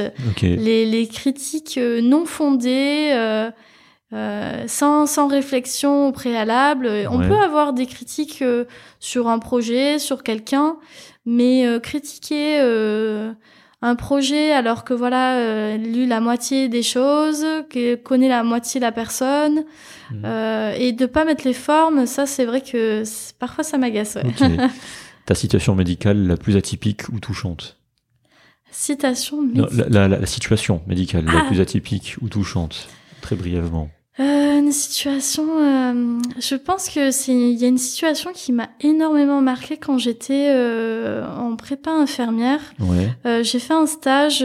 c'était en ambulatoire et en fait c'était une personne qui venait se faire poser une, une chambre implantable. D'accord. donc euh, qui avait euh, qui avait en fait un cancer sauf que bah moi je, je connaissais pas forcément tout ce qui était cancer tout ça et donc c'est la personne qui qui m'explique en fait euh, qui connaît sa maladie Oui. et ça ça m'avait euh, toujours euh, bouleversée en fait de me dire bah parfois les patients connaissent beaucoup mieux leur ma- leur maladie Ouais. que euh, que les praticiens et justement ils ont beaucoup à nous apporter euh, En tout cas, ceux impliqués connaissent mieux. hein. voilà, et du coup, il m'avait expliqué que hum, qu'il avait eu, euh, quand, en fait, quand il avait décelé sa maladie, enfin pas décelé, mais qu'il avait eu les premiers symptômes de sa maladie, donc il avait un cancer du cervelet, Oui. et donc euh, un stade très terminal. Oui. Et donc là, il change, euh, c'était une personne de 50 ans qui était vraiment bien sur elle, enfin sur lui, euh, et qui acceptait justement cette maladie. J'avais trouvé ça fou euh, qu'il avait un regard comme ça. Et euh, il dit, bah, je sentais plus, j'avais des hallucinations euh, euh, olfactives. Euh, Enfin voilà, c'était les premiers signes. Et donc du coup, il m'a tout expliqué et j'étais là, waouh. Enfin, et c'est une situation qui m'a beaucoup touchée et qui me marquera à vie, je pense, parce que bah, c'est une des premières situations en tant que professionnelle qui qui m'a qui m'a touchée, qui m'a dit, euh, que je me suis dit, bah, j'aime beaucoup ce contact avec les gens parce que bah, ils, forcément ils t'apportent quelque chose, ils ont des histoires de vie complètement Mhm. différentes. Et enfin voilà, c'était une situation que je voulais partager. C'est très beau. Et euh, niveau action, la plus mémorable ou touchante que t'aies faite avec euh, avec le, le Rotaract? Euh, alors j'essaye de, de de réfléchir parce que c'est vrai qu'il y en a plein plein plein. Euh, alors je me laisse le temps de la réflexion. Bah, Le truc d'Halloween, euh, ça peut être bien aussi. Hein. Enfin, je sais pas si c'est celle-là qui t'a le plus touché, mais Oh, pas forcément. C'est vrai que euh, euh, qu'est-ce qui m'a le plus touchée? J'essaie de remémorer. Euh, bah oui, c'est celle qui m'a m'avait vraiment touchée. C'était euh, en plus qui m'avait impacté euh, donc moi. oui. En fait, pendant la Covid, on s'est dit mais comment euh, comment aider euh, les les professionnels de santé euh, euh, pour, enfin, ce que nous, on pouvait pas faire d'action clairement, on Ouais. pouvait pas se réunir, donc on se réunissait en visio. Et en fait, on avait vu le projet des visières solidaires. euh, Ah oui, je ok. sais pas si ça te parle. Oui. C'était pour euh, pendant la Covid, euh, c'était des de se mettre en contact avec des personnes qui avaient une imprimante 3D Oui, oui. pour imprimer des, des supports de pour de visières et de mettre un support plastique pour pouvoir protéger les personnels de santé quand à l'époque il n'y avait pas de masque voilà pour un peu atténuer tout ça et euh, donc euh, nous on avait financé euh, une partie des visières solidaires. Et en fait euh, donc euh, nous on aidait. Et j'ai reçu en fait un jour un don de visière Ouais. par euh, par l'association et qui nous ont remercié en fait. Et c'est comme un retour de choses. Et moi j'étais touchée parce que je me suis dit ah ben c'est vrai que moi j'aide j'aide tout le temps tout le long de l'année et en fait c'était une main tendue et je m'y attendais pas forcément parce que pour moi c'était toujours moi qui devais aider Mhm. et donc, euh, je m'en souviens très bien. Donc, j'avais eu ce don et donc je les a- je l'avais donné à l'hôpital où je travaillais. J'en avais distribué. Et tout le monde était vraiment très ravi. On avait fait une petite photo en remerciant, Mhm. en remerciant l'association. Enfin, enfin, voilà, ça, c'est une situation touchante. C'est un retour Ouais. des choses finalement. euh, Ok. C'est très clair. La chose dans ta vie dont tu es la plus fière et que tu as accomplie. Ah, il y en a, il y en a plein de choses. Ouais. Ai pas choisi une. Voilà, c'est le jeu. La chose, la... Euh, Ben, je pense quand même, euh, bon, c'est vrai qu'il y a mes études, je suis tellement fière euh, d'avoir réussi euh, de rentrer en médecine, euh, alors que voilà, c'est Bah, c'était ouais. c'était pas gagné, mais c'est ce que je suis fière, c'est voilà de de au niveau de mon association, euh, ben, je suis fière d'avoir euh, rencontré toutes les personnes Oui. euh, qui ont croisé mon chemin. Et d'ailleurs, je vais en profiter pour faire un, un énorme euh, bonjour à tous les rotaraxiens euh, qui m'écoutent. Donc, On que ce soit toutes et tous. Voilà. c'est ça, parce que vraiment, c'est c'est un énorme accomplissement de rencontrer plein de gens différents euh, et je je sais pas exprimer mais ma joie parce que c'est c'est incroyable. Vraiment, je suis ravie d'avoir rencontré toutes ces personnes-là et de faire autant d'actions parce que c'est c'est formidable. En voilà. tout cas, on l'entend. oui, Voilà. c'est ça. On l'entend. Une citation qui te parle ou qui t'a inspiré? Euh... J'étais pas préparé à la question, mais Ouais. une citation. Ah, mais c'est fait exprès, hein, sinon c'est trop simple. Euh, Se planter, c'est savoir se planter. En fait, c'est quand on se plante euh, dans le sol, c'est qu'on est ancré, Oui. on rend, on ancre ses racines. Ouais. Et donc, euh, c'est aussi euh, savoir aussi se planter, c'est-à-dire d'avoir l'échec. Et Mhm. que finalement, même si on a, on est, on, on est planté dans le sol, ben on a toujours ses racines. Donc en fait, euh, on va toujours de l'avant. Donc les racines, c'est les fondations de ce qu'on est. Je et donc vois. jamais, jamais douter en fait de ce que l'on est. Et pour moi, c'est vrai que ça fait sens, sens à ma vie euh, euh, d'avoir des racines, des valeurs, et c'est ce qui nous permet d'avancer. Et, et même dans l'échec, c'est c'est les fondations. En fait, il faut revenir toujours aux fondations de, ce- de qui on est. Ok. Très clair. Euh, une nouvelle question dans le podcast. Ta musique préférée? La musique préférée, En ce moment, parce que ça, je sais que ça change tout le temps. hein, ça dépend des, des périodes, mais en ce moment, c'est c'est quoi?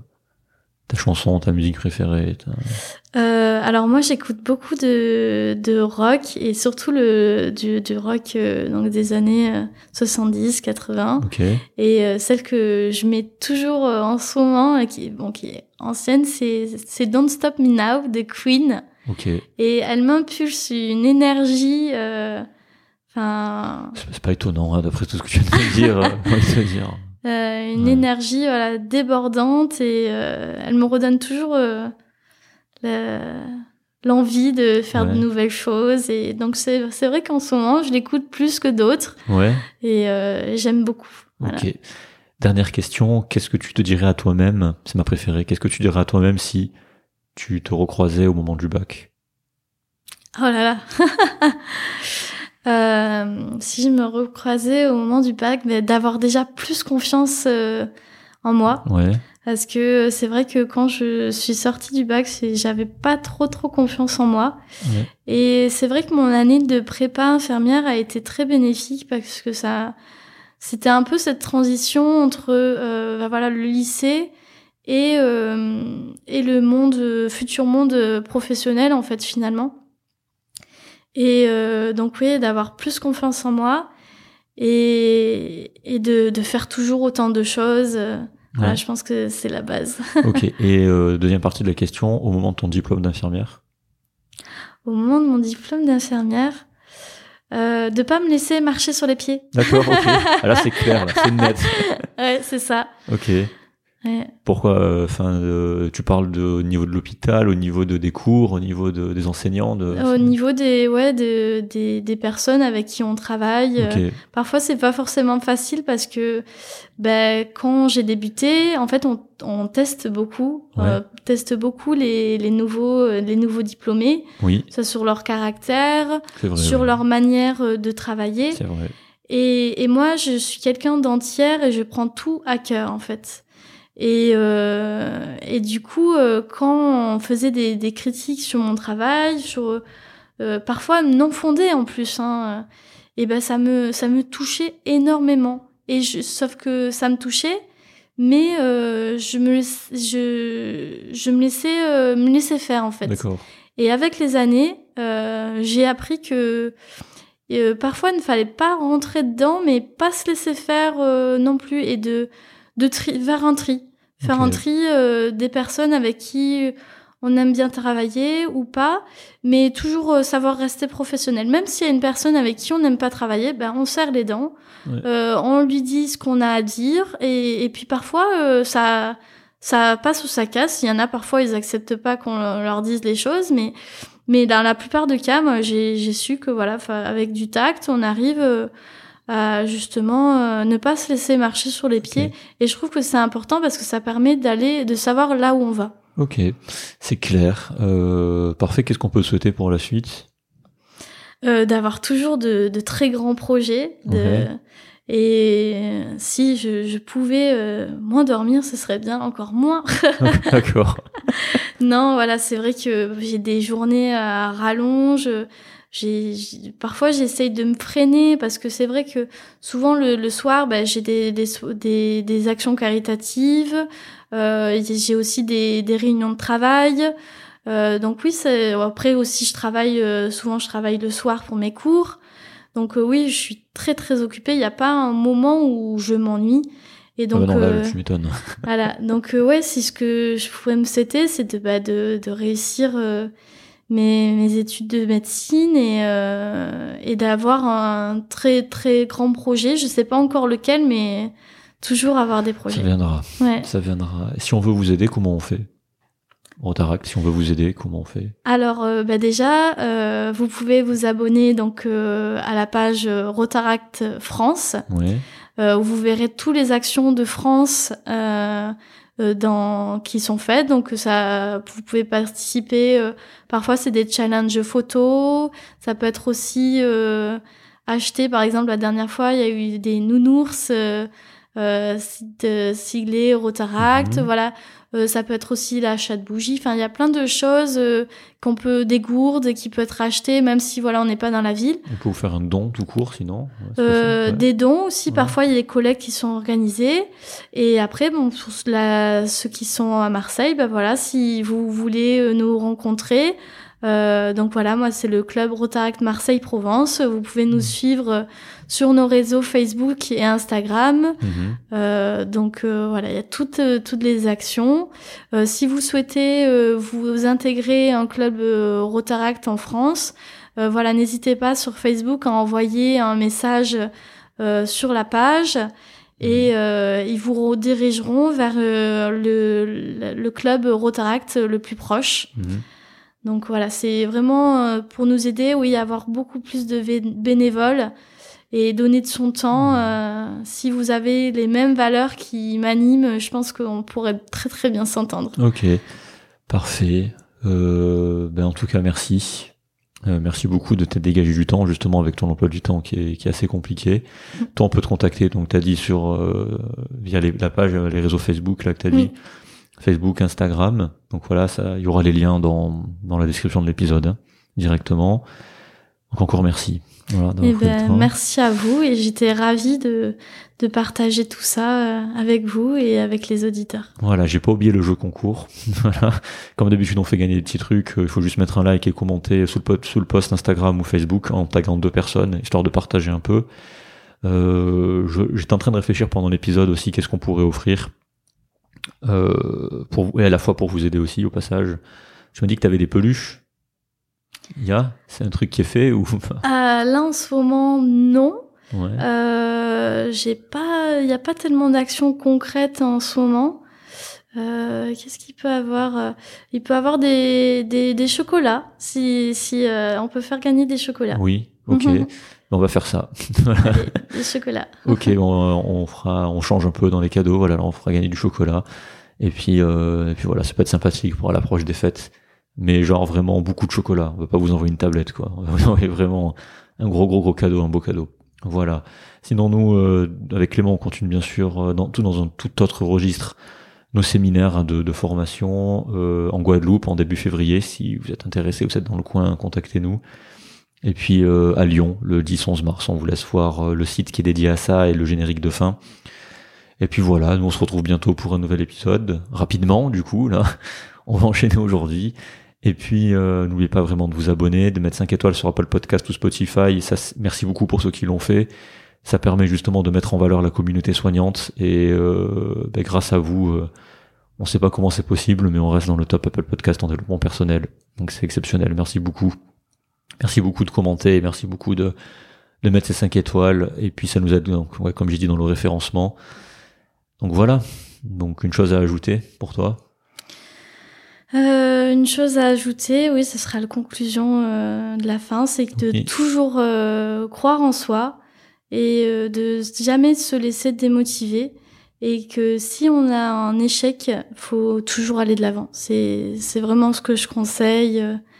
Euh, voilà, et d'être de rester positif. Ok. Sinon, pour finir, je viens de voir qu'en fait c'est un épisode fleuve.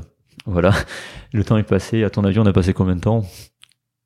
Euh, oh, 2h10, je dirais. Ah, mais t'as une bonne notion du temps. On est à 2h30. Ouais. Ah, pas mal. Ouais, t'es pas loin, mais euh, c'est bon, t'as une bonne notion du temps.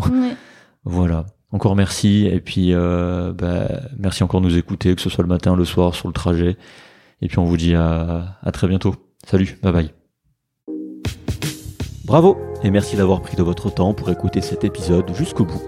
Si vous êtes intéressé par les finances personnelles et la gestion de votre patrimoine, rendez-vous sur create.com, c r e aigu a t.com afin de vous inscrire à notre newsletter et de recevoir nos derniers articles.